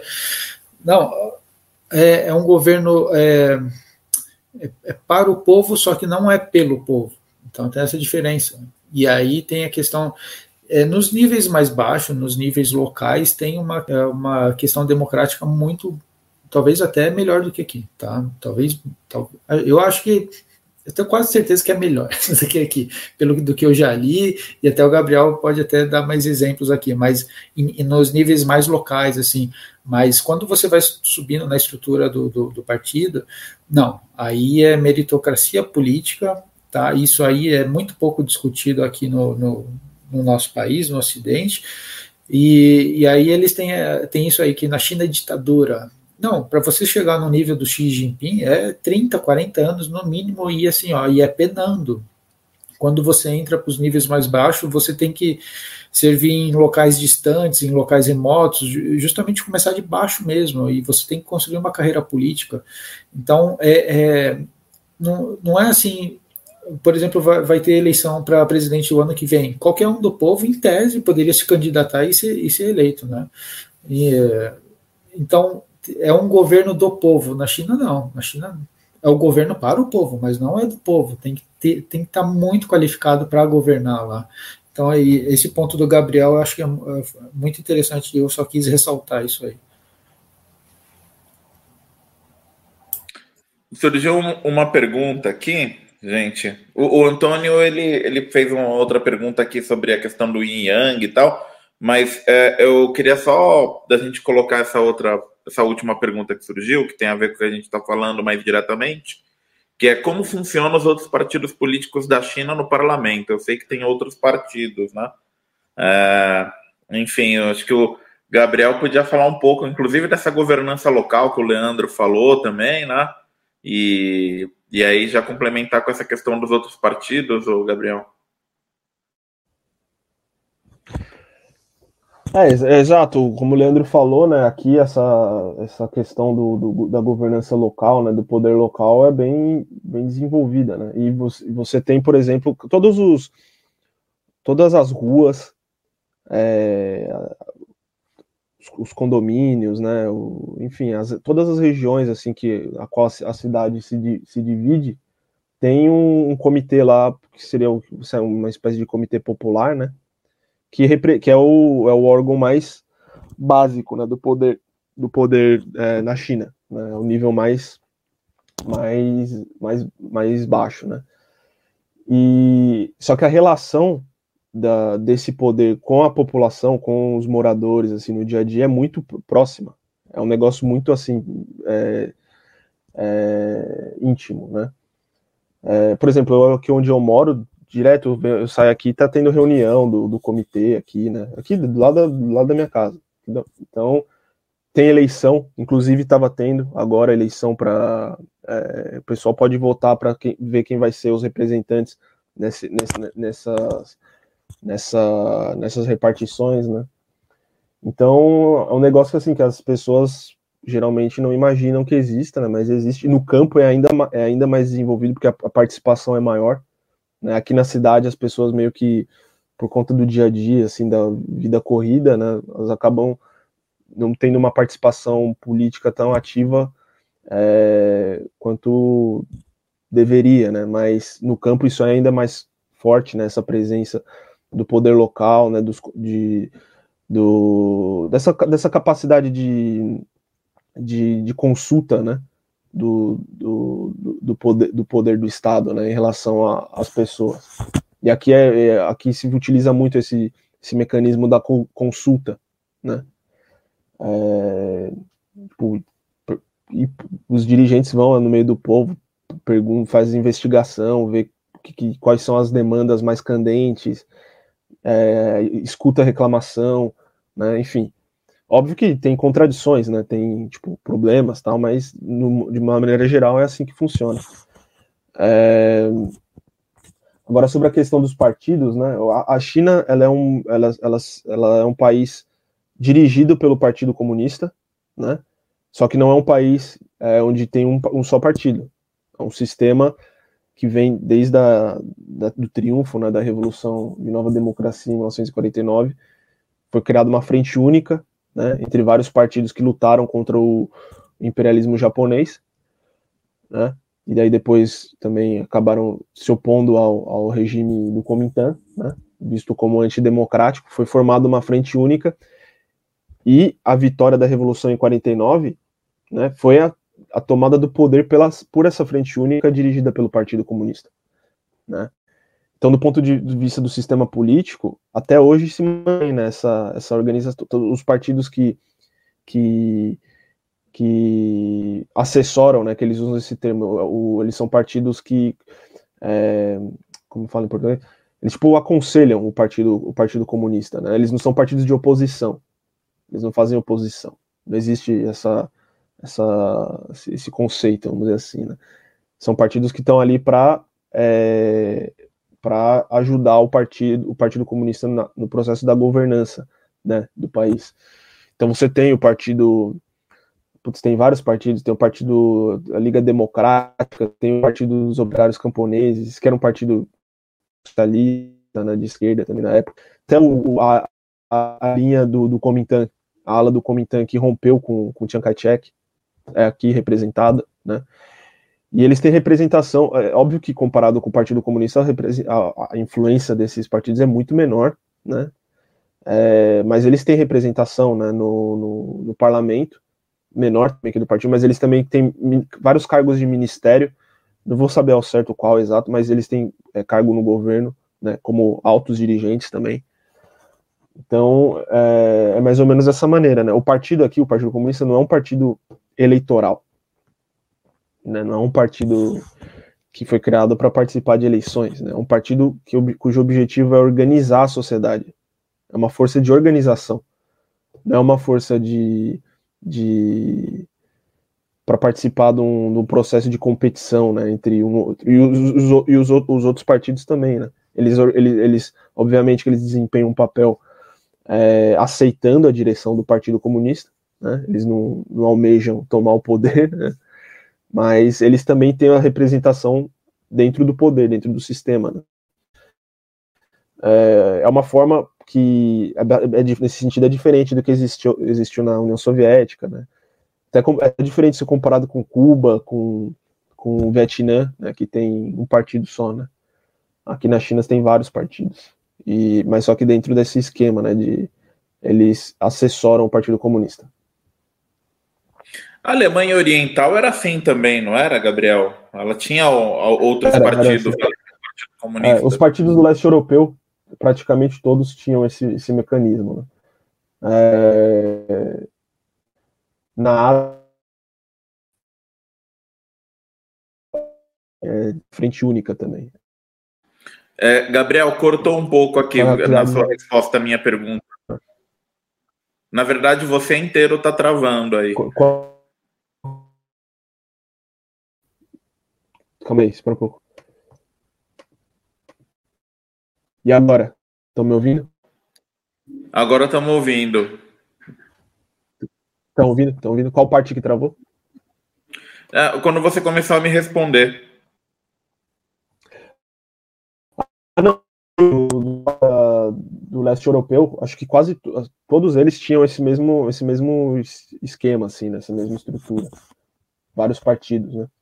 Porque também teve a frente única. Porque, porque o, e interessante também porque nesses países, o Partido Comunista, os partidos governantes, né, que eram partidos comunistas, eles eles eles, eles, eles foram formados a partir de um processo de unificação entre o Partido Comunista e, o, e os partidos social-democratas, né, que participaram lá da luta contra o fascismo.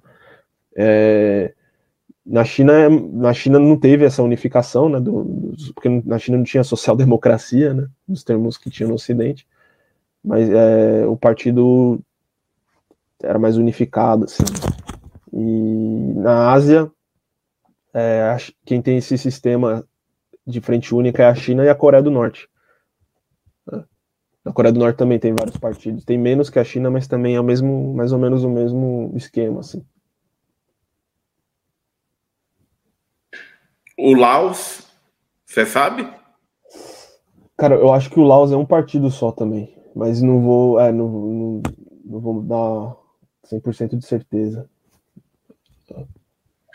Não. Beleza. Eu sei que o Vietnã, o Vietnã é um partido só. E Cuba também é um partido só. Beleza, beleza. É... Gente, vocês têm mais alguma colocação aqui para a gente fazer?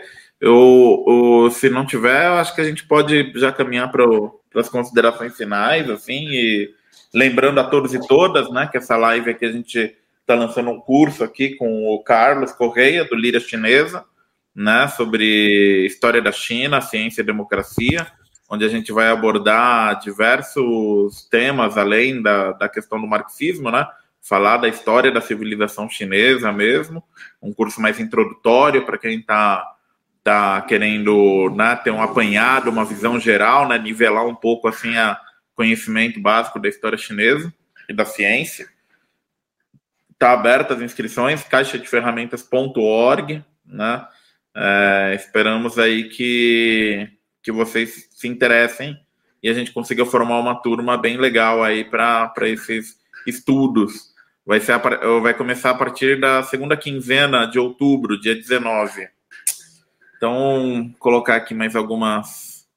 É, Leandro, Gabriel, Carlos, quiserem fazer as considerações finais aí. É, e o Carlos também no final, acho que ele poderia falar por último, para ele falar um pouco do curso, né? Falar um pouco como é que vai ser desenvolvido esse curso e tudo mais. Uh, eu vou fazer as considerações finais, então. Só é, agradecer a oportunidade. Uh, eu, como, como os colegas sabem, assim, o pessoal que me acompanha, que eu tento estudar todos os temas assim de modo amplo, né? Só que é uma coisa muito difícil em termos de China.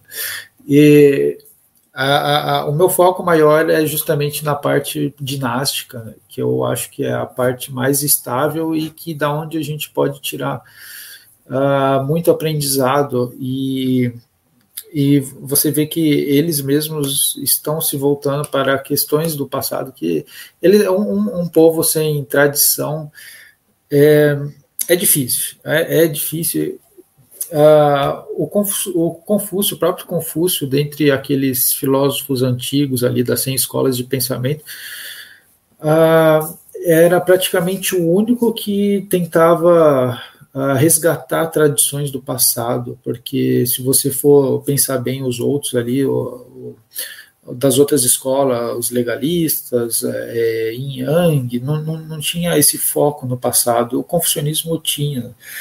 E, eu, e eles conseguiram formar uma nação muito, uh, muito estável.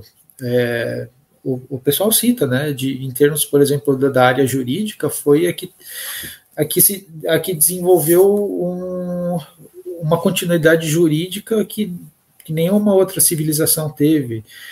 E o confucionismo deu isso por causa que tinha um pé no passado, e agora eles estão. Claro, ele, ele teve a revolução, porque também por questões históricas, do século de humilhação tudo mais, eles conseguiram reverter isso aí e estão retornando para as próprias origens.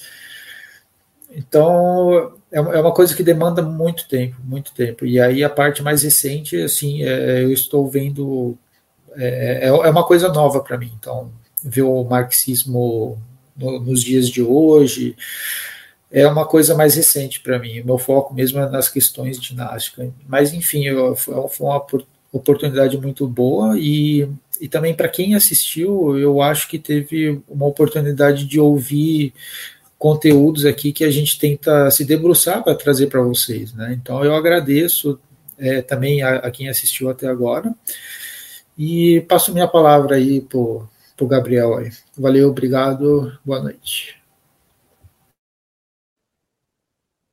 É, não, é, tenho para falar aqui agora que para mim foi muito interessante participar da, da live de hoje, né?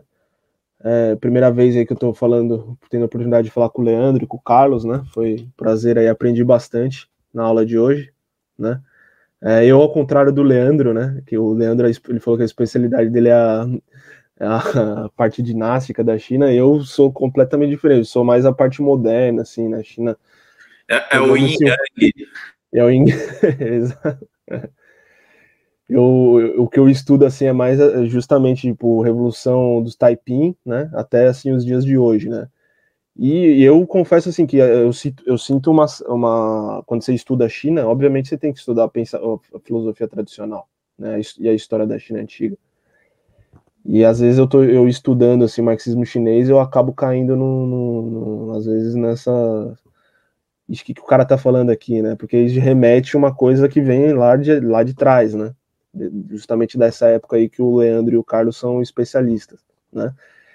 E, mas é assim, é como, como o próprio Leandro falou, estudar a China é um negócio muito complicado, né? Porque são 5 mil anos, né? E a gente não tem como estudar tudo, né? Não tem como. Então você tem que se concentrar em alguma coisa e pouco a pouco indo ali, né?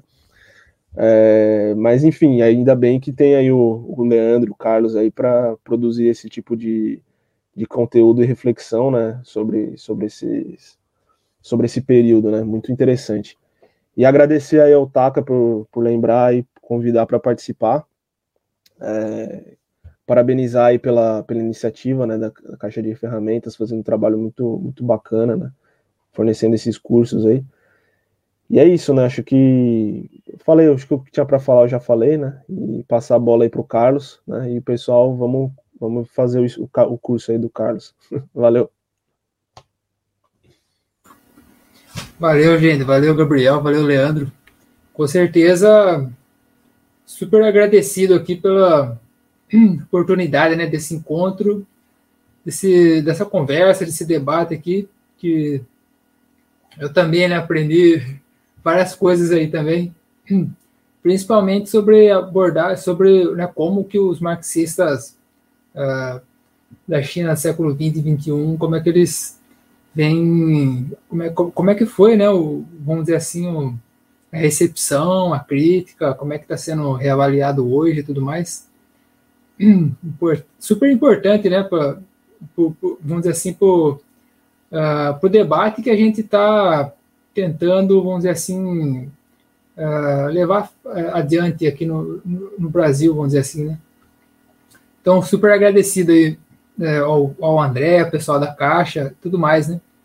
Aí, eu vou falar um pouquinho sobre, sobre o curso, então.